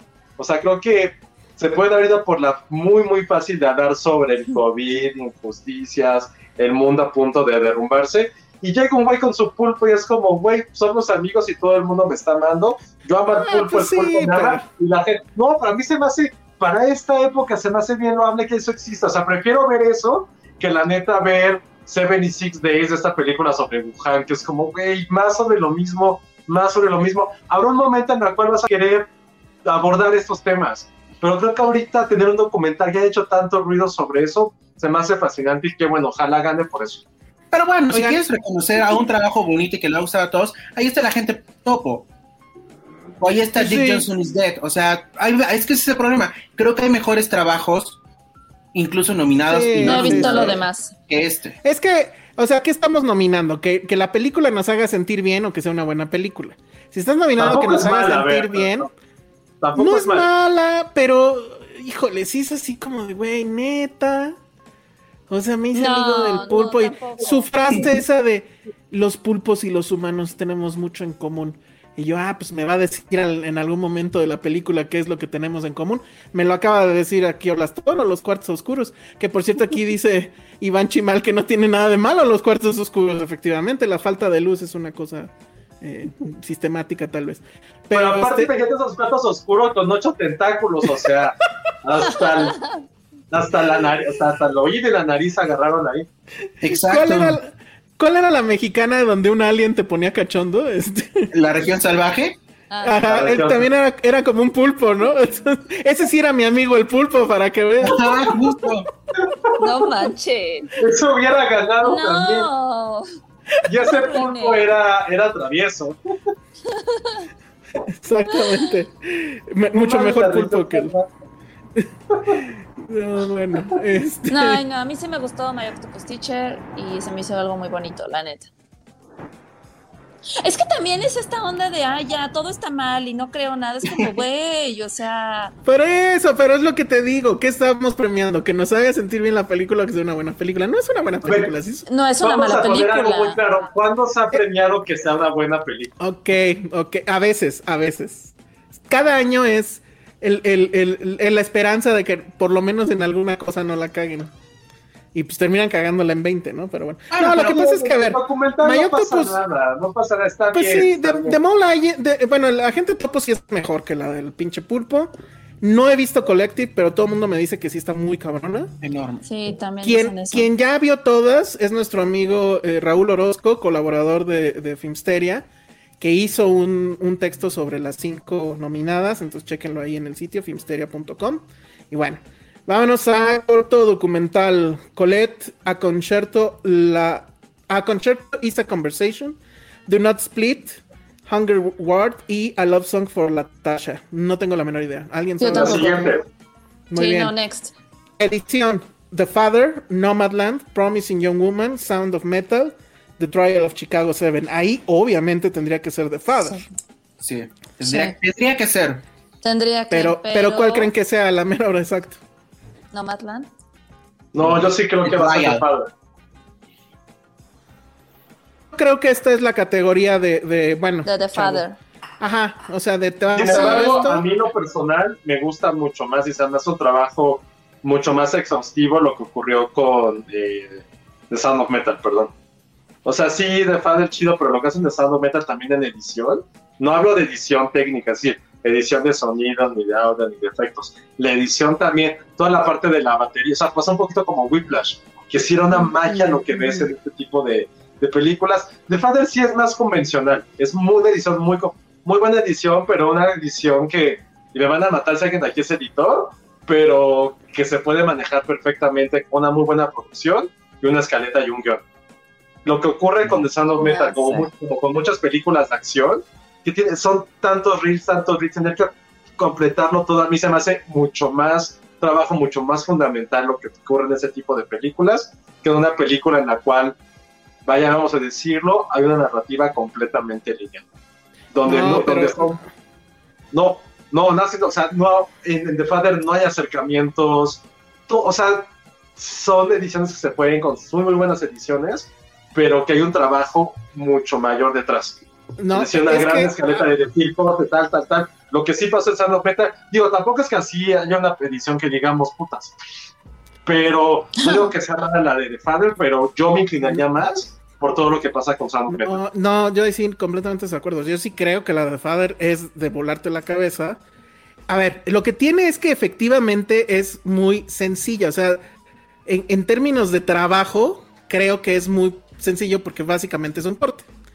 Pero conceptualmente lo que hace la película con este sí, corte es mucho, muy elaborado. O sea, no es así de, güey, se te ocurre a la primera. O sea, básicamente gracias a la edición, el director te está metiendo en cómo siente este personaje su propia vida ya con este problema. Y no es... Que es... Justo... Ajá, vas, vas, vas. Es que justo eh, no es que sea muy sencilla, da la apariencia de ser muy sencilla. Sí. Y ese es el truco perfecto. O sea, si la sí. película se viera dónde está el truco, que están cambiando de departamentos, están contándote la misma escena pero con diferentes personas, bla, bla, bla, bla, bla, se pierde la película y la película necesita esa, esa magia para que tú estés dentro de un juego en el que estás acompañando al personaje mientras está perdiendo la cabeza. Entonces, y además la película tiene un ritmo impresionante y la edición es el MVP aquí. O sea, si Anthony Hopkins lo hace muy bien, la edición, sin esa edición, la película no existe. Sí, ellos dos son of Chicago 7, ¿qué nos hacemos todos? Sí, va a ganar eso. Puta, qué mal. No, va a ganar eso porque también es, es más lucidora este, estas conversaciones en las que estás hablando mientras pasa la acción, o sea. O Mank. No, Mank no, no debe ganar las gracias. Mank no está, Mank no, es, Mank no está nominada a edición. ¿No está en edición? No. Ah, yo pensé que sí. Oh, bueno. No. Bueno, entonces eso fue edición. Película internacional. Another Round, Better Days, Collective, The Man Who Sold His Skin, o Cuba de. ¿Esa alguien la vio ya? Creo que tú ya la viste, José, no. ¿no? Ah, ya la vieron, exacto. Híjole. Y es la mejor ah, película sí, cierto. extranjera. Ya la vi. Sí. Sí, está buena. Esa debería de ganar. Más que Sí, es Another una Round. película devastadora, devastadora, con grandes actuaciones. Que ¿De qué va en un gente de- Pues mira, trata, o sea, es un hecho real de una comunidad de Serbia que cuando es la, es la guerra se quedan eh, como en un, queda como un gimnasio, una bodega, todo el pueblo, mientras la maestra, que es Aida, la protagonista, está negociando con los, ah, es que no creo, perdón, aquí, pues una pendejada, no creo si son, si ellos son serbios o bosnios, no me acuerdo qué nacionalidad son ellos, pero bueno, están con el, con el bando contrario, tratando de negociar para ver cómo pueden sobrevivir o por lo menos que, que todo el pueblo se ha trasladado a otro lugar en el cual puedan sentirse seguros. Entonces siempre hay una tensión latente, porque aparte, o sea, para el colmo, es que está ahí la ONU. La ONU se supone que está ahí para ayudar y son unos pinches inútiles que no se te da tanto coraje en la película y los últimos 10, 15 minutos son así. O sea, te, te dan un bajón tremendo, te pueden cuestionarte cuál es el rol político que tienen ciertas instituciones, lo que puedes hacer para sobrevivir y también lo que siempre pasa como en ciertas películas, sobre todo las que son muy bien realizadas, muy bien escritas alrededor de un conflicto bélico, de ponerte en el lugar de decir, güey, ¿qué harías? ¿Cómo te escondes? ¿Qué diálogos haces? ¿Qué palabra perfecta puedes utilizar para poder sobrevivir? Y aquí el gran conflicto es que no solamente es la protagonista, es su familia. y cómo evidentemente ahí es como, a ver, todos los hombres de cierta edad se van a este lado, los niños, mujeres, ancianas acá, porque creo que puedes predecir qué es lo que va a ocurrir. Que aunque sepas lo que puede pasar, tienes esta como esperanza de que algo, algo cambie. Y luego ya ves como, eh, como lo que ocurre después, ya saben, como las escenas post-créditos donde te cuentan lo que realmente ocurrió y si es como, wow, qué pedo. Y encuentras, sobre todo para mal, algunas similitudes con lo que ha ocurrido en México con, pues, con todos los millones de miles de desaparecidos, ¿no? Y cómo son las mamás, las mujeres quienes están en esa lucha por querer saber la verdad. Entonces, para mí es la mejor película, no como su mamarrachada de crisis de los 40 y 50 de Drunk. Que es como, güey, ya, ya entendimos, güey, ya, ya te primero se llama, se llama Drunk. Me vale cómo se llama, es como No la, se llama la película, la película de Ch- Chavorrucos, The Movie, así deberían de llamarla. Ay, sé no, a creo que no estoy de acuerdo en eso. No, No yo sé quién la traiga a México, pero le pueden llamar así, Chavorrucos, Miss de Cantina, la movie. No, eh, No, yo yo sí, tampoco. no, digo, no he visto Quo Vadis. De hecho, no he visto ninguna de las extranjeras tampoco. A ver si este fin de semana hago ahí un fast track. Pero la verdad es que Midrock, en un principio yo lo que pensaba de ella es, híjole, me parece que es una película que funciona nada más por su increíble final. O sea, sí tiene un final absolutamente memorable con esa canción que además es muy pegajosa, etcétera. Pero la verdad es que si estábamos buscando una feel good movie, creo que esta es una buena feel good movie.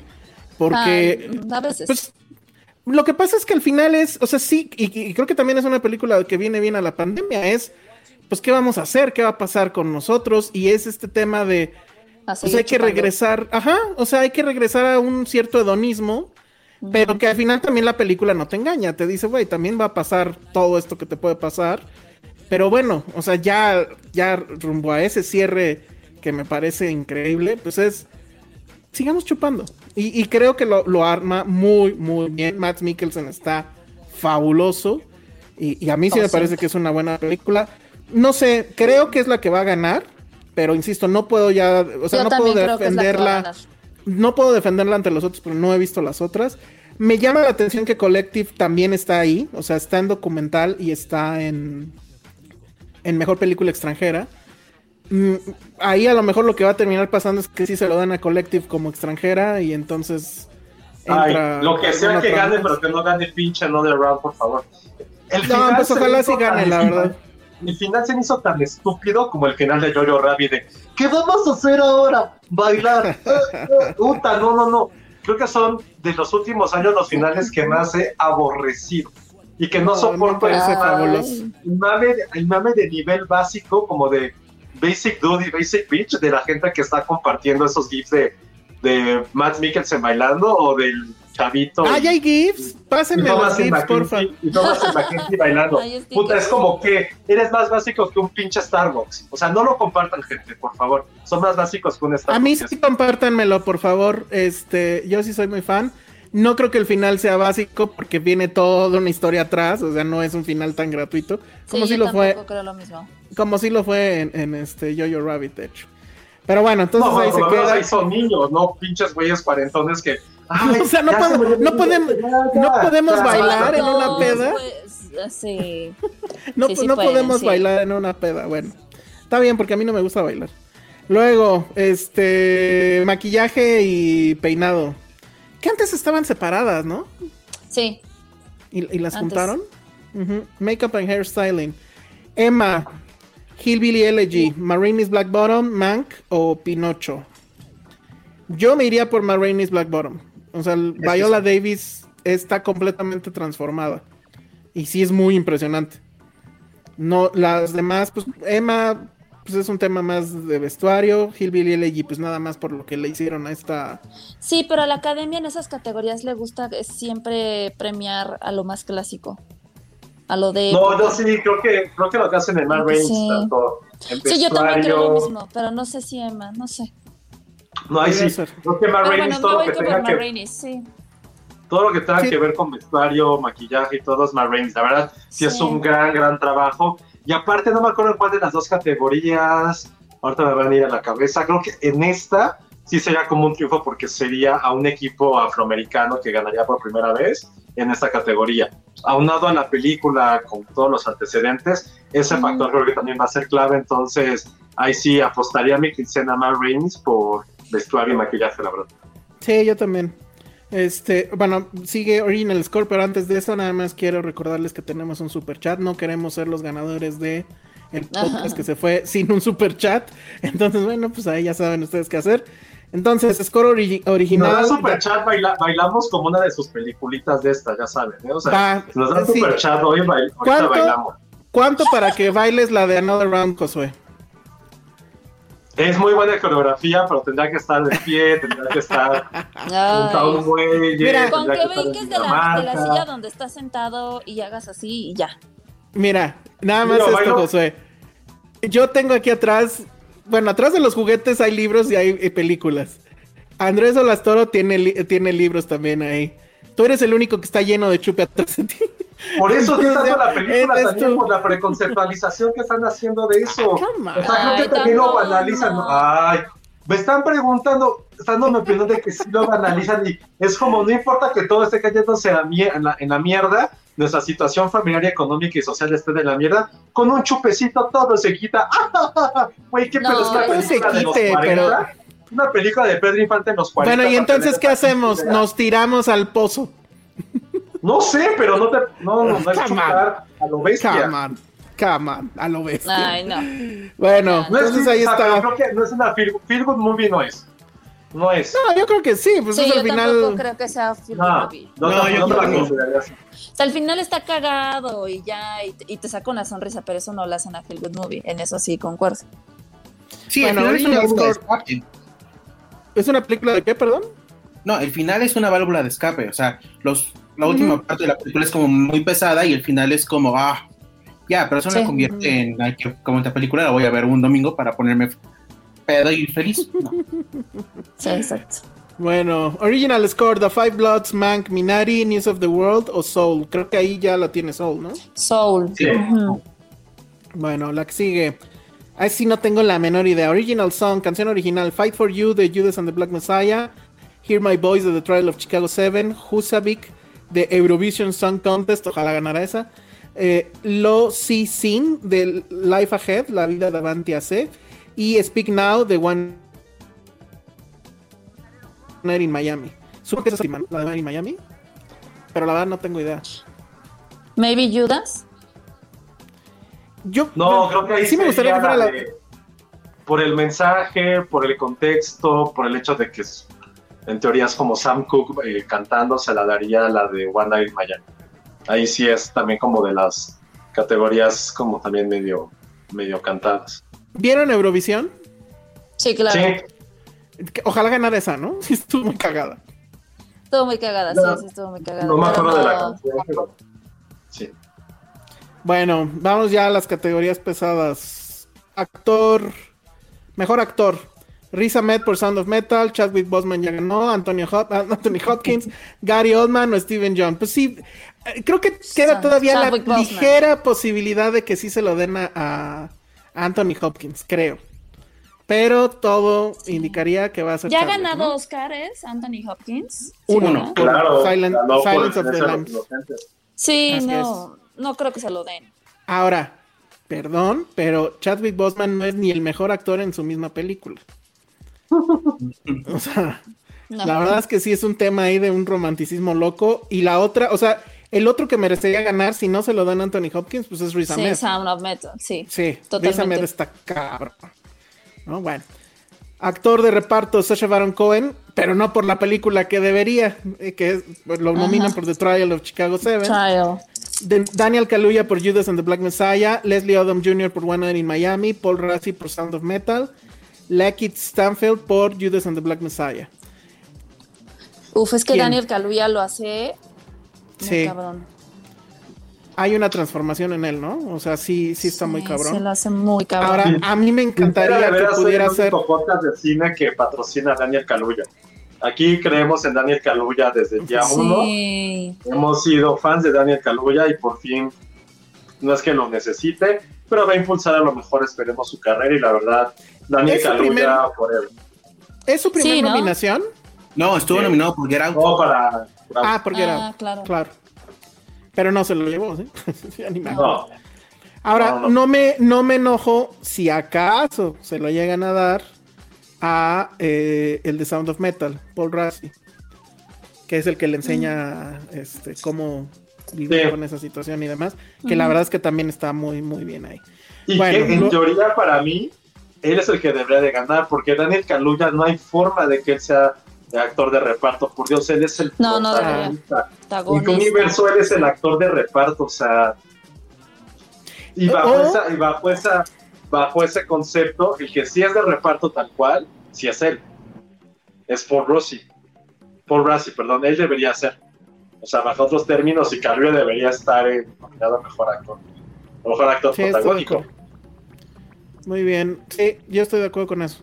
Luego vámonos con actriz, mejor actriz, Viola Davis, Marines Black Bottom, Andra Day por The United States vers- versus Billie Holiday, que no he visto, Vanessa Kirby, Piece- eh, Pieces of a Woman, Frances McDormand por Nomadland, Carey Mulligan por Promising Young Woman.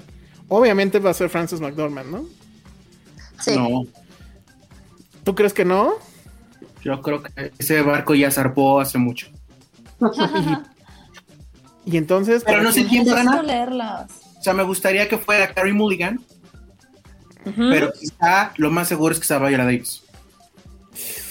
¿En O sea, serio? Creo que es que este año es una carrera de tres caballos y quien llegue a la cabeza va a ser y va a ser Viola Davis. Por mensaje, por la película, porque va a ser un respaldo a la actuación del otro y al acto- el vestuario. O sea, se va a justificar solita. Te, te voy a No, odiar yo tanto sí. si tienes razón. O sea, no... Yo sí me voy más por Frances McDormand o en dado caso por Andrew Day. Por este, Billie Holiday. Porque también representa muchísimas cosas y lo hace muy bien, la verdad. No, espérense, pero Vanessa Kirby y esa secuencia inicial que dura. Ella ya no sé fue, ella cuántos- ni siquiera. es que ya la pasó eso. Ese es su No, no, no, premio. pasó. Chale. Bueno, tú, Josué, ¿estás de acuerdo con Yo tengo un amor fiel y enorme y haga lo que haga, voy a amar siempre a Frances McDormand. Y el problema conmigo con Viola Davis es que al igual que lo que platicamos en la categoría anterior, no se me hace ella la protagonista de la película. No, es una gran, es un gran papel de reparto, el mejor papel de reparto, pero para protagonista, como no es la protagonista. O sea, llevará el nombre en la película, pues sí, chido. Aparecerá en cuatro o cinco escenas y lo hace increíble en todas, pero no puedes nominar la mejor actriz principal. Por eso y porque. ¿Cuál es el único problema con Frances McDormand? Que sí su papel es un poco similar a su anterior película, que es la de Three Billboards. O sea, en ciertas características, no en esencia. Por mí que gane ella, siento que siempre debería. Ella junto con Kate Blanchett pueden ganar lo que sea y deberían de ganar siempre. Entonces yo me inclino por Frances McDormand, pero sí creo que el discurso de Viola Davis, aunque para equilibrar las cosas, probablemente Frances McDormand sea la única eh, actriz blanca que gane, porque ya tenemos a Chadwick, que es un hecho, Kaluuya, que es el 100%, y puede ganar la abuelita de Minari en actriz de reparto. Entonces ahí como que va a sonar fue lo que digo, pero ya no hay que cubrir las cuotas, o sea, las cuotas ya van a estar cubiertas. Entonces puede ser que eso es algo que, entre comillas, pueda ayudar a Frances McDormand a ganar, pero si es un 50-50 ella o, o Viola Davis. O sea, Vanessa Kirby ya, o Sí, sea, es más, es más posible que gane Ale Castro Oscar a que gane Vanessa Kirby por esto. Qué mal. Yo sí soy muy fan de lo que hizo Vanessa Kirby. O sea, para mí Sí, no, una sorpresa no- que ella pudiera nadie hacer eso. dice, sí, no, nadie dice que no lo haya hecho mal, pero sí, ya pasó su momento, la neta. Ahora, Viola Davis puede no ser, pero ya lo habíamos dicho la vez pasada, puede no ser la protagonista en teoría. Pero, güey, la película empieza cuando sale ella y termina cuando se va. O sea, Mira, si ella estuviera de reparto, creo que sería también el Oscar más cantado de la noche, junto Sí. con el de Kaluuya.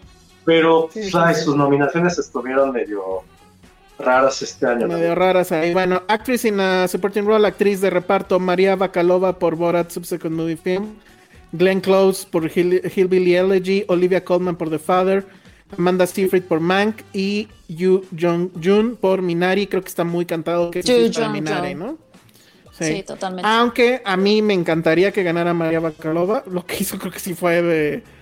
O sea, fue eh, casi una osadía, un, bueno, fue una osadía, fue una valentía tremenda.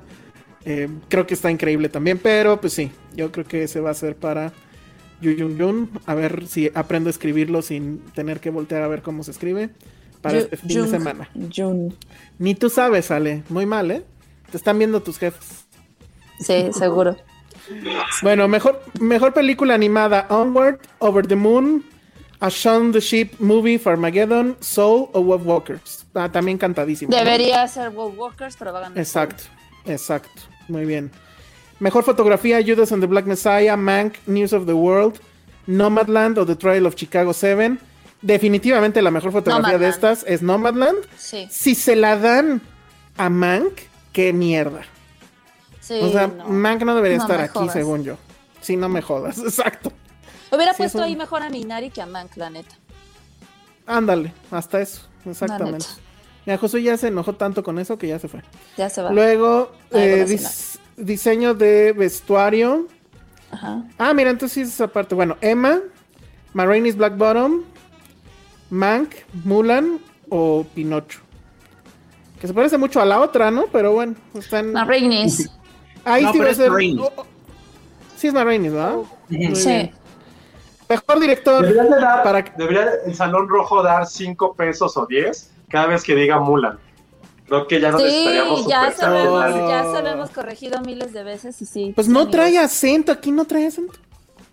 Bueno. Dirección, oye, en serio, ¿eh? Y ahora sí, nada de superchat ni porque estoy pronunciando mal. Bueno, dirección, Another Round, jajaja.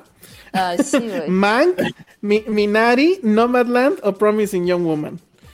Nomadland. Eh, pues ya, ahí está también muy cantado que va a ser Nomadland. Sí, sería una sorpresa que pasara otra cosa. Y mejor película: The Father, Judas and the Black Messiah, Mank, Minari, Nomadland, Promising Young Woman, Sound of Metal o The Trial of Chicago 7. ¿Quién va a ganar? Nomadland. Sí, ahí sí no hay de otra, ¿verdad? No parece en el horizonte que vaya a suceder otra cosa. No. Creo que, creo que si sucede, es Minari. Sí, es mi comodín, Sí. justo. Sí, creo que yo si, no eso. gana Nomadland y es un final de fotografía tipo Moonlight La La Land, es Minari. Que nos No sentamos sé, bien yo creo que original. Minari, creo que, o sea, creo que Minari ya con el tema del año pasado de Parasite, creo que la que se podría colar y que me enojaría muchísimo sería la de Trial of Chicago 7. Puta, no. Sí, sí, también he escuchado eso y espero que no. Pero creo que Nomadland, o sea, sería creo que la mayor sorpresa de la historia si no, si no ganara Nomadland. O sea, pero de la historia. O sea, no hay, un- no hay un premio que no haya ganado. O sea, Ay, sería bueno. la, o sea, te lo digo de una vez. Sería No la sería la primera vez que una película que se ve que está arrasando en todo no le den nada. No, es que nunca había pasado eso en la historia, jamás, jamás. O sea, dos festivales A. O sea, ¿quién en su más santa vida había ganado Toronto y Venecia? Nadie. Todavía llega Globos de Oro y es como pito, también aquí gano. O sea, ninguna película había arrasado tanto. O sea, no, en historia no era. Era como La La llegar Land así, había ganado todos los algo. partidos del mundial. La La Land había ganado Festival A. Bueno, No, triple- ¿no? no, No. En Golden No. Globes ganó, según yo, pero no. No, es- ¿Viste? La La Land creo que ni siquiera estuvo en festival, no era una, no es una película, no era una película de festival. O sea, Parasite Ah. ganó Cannes, pero, pero no ganó ni en, ni en Toronto ni en Venecia. Ni Morelia ganó, no, Morelia no hay premio. Ah. Sí, pero no, o sea, pero no ganó Toronto y estuvo en Pero Toronto. Cinépolis, Cinépolis ganó porque la trajo, la trajeron ellos. No, e- el año de, de Parasite ganó Jojo Rabbit, Toronto. Mm, dale. Ah, En sí, sí. Venecia no recuerdo cuál ganó, no recuerdo cuál ganó en Venecia el año pasado. No, pero esa- no, Roma es el año de. Ah, no, olvídalo. Estoy pendejo. Muy bien. Madame Tassus dice, Nomadland es la que más puede gustar a los viejitos de Hollywood. Puede ser. Puede ser. No sé. Ahora sí es eso, pues a lo mejor es de Father. No, yo sí creo que es este Nomadland y si no tiene que ser Minari. No creo que vaya que vaya a ser otra forma. Clau- Cla- Claudia Jiménez dice que es Joker, la que ganó Venecia ese año. Y sí, Claro, ganó, ganó Venecia Joker, claro, claro, claro. gracias a Claudia y a Lucrecia Martel por darle ese premio. Sí, yo estoy muy agradecido con Lucrecia. Ericito No La La La nunca ganó Venecia. Se presentó la película ahí. Fue como una presentación especial, pero nunca compitió en nada. Fue una buena onda. Eso nomás. sí me acuerdo. Ajá. Bueno, pues entonces ahí está. Procedo entonces. Oye, te faltó una categoría. Te faltó guion, ¿no? Dicen que me faltó guion. Guión original. Te digo, Guión original es Judas and the Black Messiah, Minari. Ah, pues por eso estás quejándote. Promising of a Young Woman, Sound of Metal o The Trial of Chicago 7. Va a ganar Minari. Yo creo que va a ganar Minari. Yo también. Esa, es la- No, esa a sería ser- la única. Va a ser Promise. es que mira, no le van a dar el Oscar a mejor película ni a mejor director. No le van van a a dar dar el el de mejor mejor guion. Ale, Irishman tenía cuántas categorías y no ganó nada. O sea, no, no, no es por cuotas, no sé, Yes. ay, es que también en 80, no, en 80 categorías, hay que darle una, no va a pasar, no tiene nada que ver, o sea, eh, The- The Promising ya ganó, ganó en BAFTA, ganó en el sindicato, ya, de, esa categoría ya está cantadísima también para Promising, o sea, no hay otra, no hay otra. Ay, no sé, no ¿Esa creo. o no? Sí, ahí para que vean, apostemos. Es la categoría que desde 2005 he sabido todos los ganadores. No hay forma. Esa sí es mi Pero a ver, categoría. a ver, pero ya no entendí. Pero ya no entendí. O sea, ¿va a ganar Promising por cuota? No, no, según Ale Min- Minari, es lo que porque ha ganado. pobrecita, ha estado nominada. No, no, no, no, no, no, no, yo no dije, yo no dije que pobrecita, ¿eh? Bueno, whatever. No, o a sea, a ver, Promising. pero, pero ¿por qué va a ganar Promising? Ganó BAFTA y Sindicato. Ah, bueno, ya. Sí, ya con eso, ya Eso, aparte, eh, pues es ópera prima, es este joven directora guionista, el tema está muy y- de boga. Exacto, y eh, por eso di- por eso decía, pues sí es un poco para cubrir cuota, pero para cu- cubrir cuota de género. No, y, y es la película que más se te queda. Para bien o para mal, es la película que más te queda. Es la película que a nivel guion original cumple con las normas de que es algo que tiene mucha coyuntura de tiempo y espacio. Generalmente son guionistas independientes o jóvenes. Eh, Ujú. Ahorita que sea esta chica le da también como muchos puntos. Y simplemente BAFTA y Sindicato ya es como, aquí estoy. Nunca tomen, en- o sea, para hacer estas como referencias, nunca tomen en cuenta lo que pasa en, en Globos de Oro porque se juntan las dos categorías. No, y no. generalmente Sí, no. y ya no queda- o sea, no es que las sí las separan, pero es muy raro que ambos. Aquí cumple como con todos los checks de película independiente que le gusta a Sundance y toma, siempre ganas tu película sondanesca, es la que gana guion original. Generalmente, al menos de que está ahí Woody Allen y sabes que vas a perder con ese güey. Ya no. Muy bonito. No, ya no. Oye, insisten en que La La Land sí estuvo en competencia en Venecia y Sí, que... bueno, no sé, tiene mucho que no. O sea, sí me acuerdo que estuvo en Venecia, pero según yo, no estaba en competencia, se presentó, pero Pero Tomás no ganó. igual y si ya buscaron, sí, según yo no. Digo, si ya buscaron y, y sí, Ah, ahorita voy a les- les buscar. creo porque ya tiene mucho que no. O sea, ya pasó cuatro años, cinco. Así, así como Josué buscó el famoso correo de La La Land, yo voy a buscar si estuvo en Venecia o no. Ni buscó nada. Ay, sí, ni busco nada. No buscó nada, nada más estaba ahí mintiendo. No, sí. Ya no voy a entrar en esa discusión, Josué. No, yo ni yo. Ahorita que le está sacando. Yo no le estoy sacando, simplemente ya es un caso ganado. O sea, chequen los últimos ganadores de guion Ah. original para que vean. No, no, ah, ok, sí, Ya estamos neceando. No, no, es para que vean cómo generalmente son esas películas que les digo, tienen como este aire medio Sundance, excepto Green Book. Sí, sí te, sí te creemos. Manchester O sea, sí te lo by digo the buena Spotlight, Birdman, Hair, Midnight in Paris, bueno, Milk, Juno, que es una belleza, Little Miss Sunshine, Eternal Sunshine, Lost in Translation, y así. Sí, sí, es muy Sundance. Ujú. A ver, Venecia, La La Land estuvo nominada a el, bueno, es que así dice aquí en el, en el IMDb. En la MTV. Ajá. mm, a ver, es que no entiendo. O sea, fue nominada a León.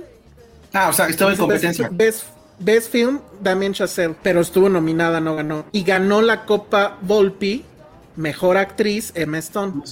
Obviamente Mm. por la... Pero entonces ya no entendí si sí estaba o no estaba. en- Sí, sí estaba. Pues no importa. Pero bueno, no ganó. estado no había ganado ningún premio de un festival. Ujú. Y Nomadland es eso, es los tres premios principales de 2020, porque no hubo Cannes, de los ha ganado. Sí. Dos festivales y Globos de Oro. Ya presionaron el botón rojo para que dejemos Ah, ya de- desde hace rato, desde hace rato, dejamos de. de Ya ya estás deseando. al contrario, perdón. nada. A mí me apasiona muchísimo el tema de guion original, me apasiona mucho, es mi categoría favorita. Nada más como que sí quise darles un contexto de cuáles son las que han ganado, cuáles son las características de esos ganadores. No, yo ni me voy a pelear por Minari, no pasa nada. Ya, ya, ya Es más, a están mí ni me gustó acabé de ver Promising Young Woman, así se las pongo. Ya, o sea, ya gane- están neceando que, de que no estamos neceando. Bueno, No, no, creo que José En el chat, en el chat les dejo el- la liga para que puedan ustedes contestar nuestra quiniela. Va a seguir activa hasta el primer momento en que ya empiece la ceremonia. En ese momento paro todo. Y pues yo creo que hasta el día siguiente, porque pues también hay que dormir. Este, pues ya Sí, haré toda la sumatoria y demás. Y ya diré quién, quiénes son. Bueno, cómo quedó la el, el ranking, ¿no? A ver cómo nos fue. Ahí, Andrés, se vuelve súper necesario que contestes esa quiniela para ver si todo lo que dijiste hace rato se cumple. Ojalá no. Porque estaría muy triste. Pero bueno, pues ahí está. Que eh, siguen preguntando por Penny. Penny estuvo ausente en los últimos programas porque está en un curso. Un curso para. ¿De qué era su curso? De cuento. Ah, bueno, de cuento. Entonces nos dio ese cuento para no venir.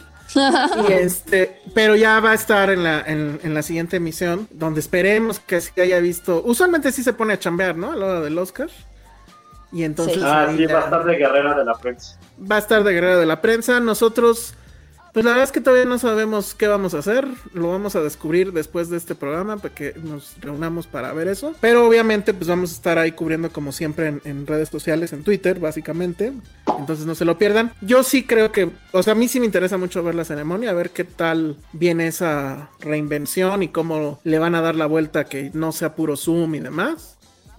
Este, y sí creo también que es una ceremonia donde el show va a importar más que los premios. O sea, Hollywood tiene que dar una cara de, pues aquí estamos, el cine no se ha acabado, a pesar de que ya no existe el Cinerama Dome, que pues ya dijeron que ya se va a cerrar también. Sí. Y todo eso, ¿no? O sea, las salas siguen, el cine sigue, nosotros seguimos de pie. Y pues tendría que haber muchas estrellas, no sé, ¿no? Entonces vamos a ver qué, qué tal. Este, que si, que si ya salió Mythic Quest, pero es que ni veo Mythic Quest, ese es Alan. Nadie ve Mythic Quest. Yo sí vi los primeros tres capítulos, pero no me atrapó. O sea, sí dije, Pero- "Ah, está bueno, pero como que ya no, no le, no le Sí, para, para dudas de Mythic Quest, vayan a este con, con serie B. De Ted Lasso, es- eh, ah, es que dicen que ojalá regrese Penny ya habiendo, eh, habiendo visto Ted Lasso, la verdad lo dudo. Es lo que prometió. Es lo, Es lo que prometió, pero pues bueno. Y ya este, pronto tendremos un invitado de lujo, ¿verdad, Ale? Sí, Muy bien. sí, sí, lo tendré. Respecto a esa serie, tal vez, sí. sí. Eh, pero respecto a muchas cosas, todo puede ser. Ah, muy bien. Bueno. Que Ted Lasso No, ya se anunció. No, pero quise ver te- te- la- yo no quise ver el tráiler de la segunda temporada. ¿Está bueno? es Yo un teaser. Es un teaser. Entonces no, no se alcanza a ver mucho todavía. Como que, o sea, le hicieron, sí hicieron énfasis en las eh, escenas de fútbol. Hay una donde nuestro amigo mexicano va a tirar un penal. Entonces ahí quién sabe. A ver si no falla el penal. Seguro. Este, pues igual. Pero bien, ¿eh? O sea, alguien dijo, y creo que tiene toda la razón, que el producto más exitoso de Apple de los últimos años ha sido Ted Lasso. No es el Definitivamente. iPhone, no, no es este, nada de eso es Ted Lasso. Entonces, quien no lo haya visto todavía, por Dios, olvídense de Luis Miguel y todo eso Sí, y vayan a. Apple TV Plus y vean Ted Lasso. No nos pagan, desafortunadamente. Podrían haber puesto un super chat los de, los de Apple TV. Bueno, pues entonces creo que es todo, ¿no? Sí, creo que sí. Acabamos ya este episodio pre-Oscars. Y bueno, pues estén pendientes. Al rato les avisamos qué vamos a hacer con eso. A lo mejor no hacemos nada y nos vemos el miércoles. No lo sé bien, lo descubriremos al rato. Entonces, bueno, pues muchas gracias Andrés por haber estado con nosotros. Ya pidieron que se repita, que tú traes el, el conocimiento a este programa lleno de gente que no sabe nada. No, y la frescura, Entonces, más que nada. Exacto, La la, ju- sí, juventud. la juventud. Lo que sí traes es la juventud, eso que ni qué. La juventud No, y el chisme. Y los cuartos Exacto. oscuros. Y los cuartos oscuros, metáforas con Son, los cuartos son oscuros. tres cosas que bien. se van de la mano, la verdad. Muy bien. Bueno, pues entonces, ¿dónde te encontramos, este Andrés? Eh, en arroba Andrés Solastoro en Twitter y en cuanto se acabe esto, quizá en Cuartos Oscuros con Pulpos. Bueno, muy, Muy bien. bien. Ok. A- Ale, ¿dónde te encontramos a ti? Estoy como arroba Ale Kazagi en, en todas las redes y vayan a ver Minari, que ya está en la Exacto. mañana. Vayan a ver Minari y platíquenle a Ale en sus redes qué les pareció. Sí, Josué, sí, sí. Arroba Filmsteria en Instagram. eh, ahí vamos a hacer cobertura. Todas las promociones a partir de ahora van a ser en arroba Filmsteria. Exacto. Así que síganos en nuestro Instagram, arroba Filmsteria. Y pues bueno, sí, vayan a ver Minari y pues sí vean los Oscars. No sean esas personas de ¿acaso soy el único que no sé qué? Pero bueno. Ay, no, ya, ya, cancelen eso. Oiga, pero va a ser a la Ya. misma hora que el capítulo de Luis Miguel, nada más les digo eso. Ay, a la madre, a la Ay, madre. Eh, no, a la no. madre. Eso lo veo Bueno, después, sí, ya. Exacto, el capítulo ahí va a estar. Participen en nuestra quiniela, ahí está ya la liga. Ya tenemos Y- premios de la quiniela, por cierto, ¿eh? Sí, ya Ah, qué tenemos. bueno. ¡Woo! Muy bien. O Lastoro va a donar uno de esos libros de Daniel Krause que tiene ahí atrás. Bueno, nos vemos. Adiós. Bye. Bye.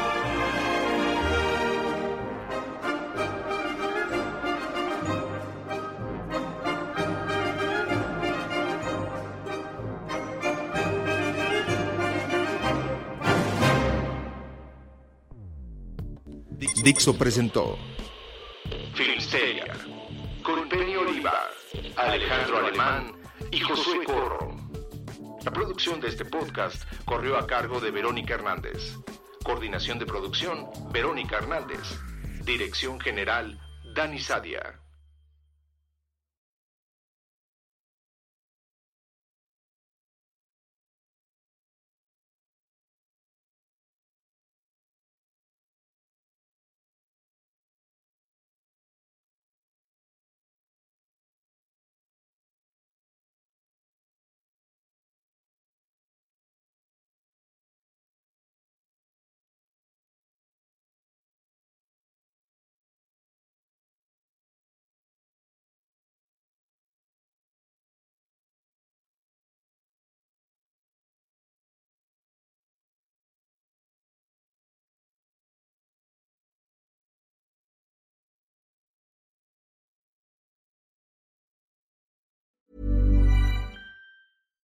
If you're looking for plump lips that last, you need to know about Juvederm lip fillers. With Juvederm Volbella XC and Juvederm Ultra XC, your lip look, whether it's subtle or bold, can last up to one full year with optimal treatment and no additional maintenance. Find a licensed specialist and see if it's right for you at juvederm.com today. That's J U V E D E R M.com. Add fullness to lips in adults over 21 with Juvederm Volbella XC or Juvederm Ultra XC. Do not use if you have severe allergies or a history of severe allergic reactions, or if you're allergic to lidocaine or the proteins used in Juvederm. Tell your doctor if you have a history of scarring or taking medicines that decrease the body's immune response or that can prolong bleeding. Common side effects include injection site redness, swelling, pain, tenderness, firmness, lumps, bumps, bruising, discoloration, or itching. As with all fillers, there's a rare risk of unintentional injection into a blood vessel, which can cause vision abnormalities, blindness, stroke, temporary scabs, or scarring. For full important safety information, visit juvederm.com.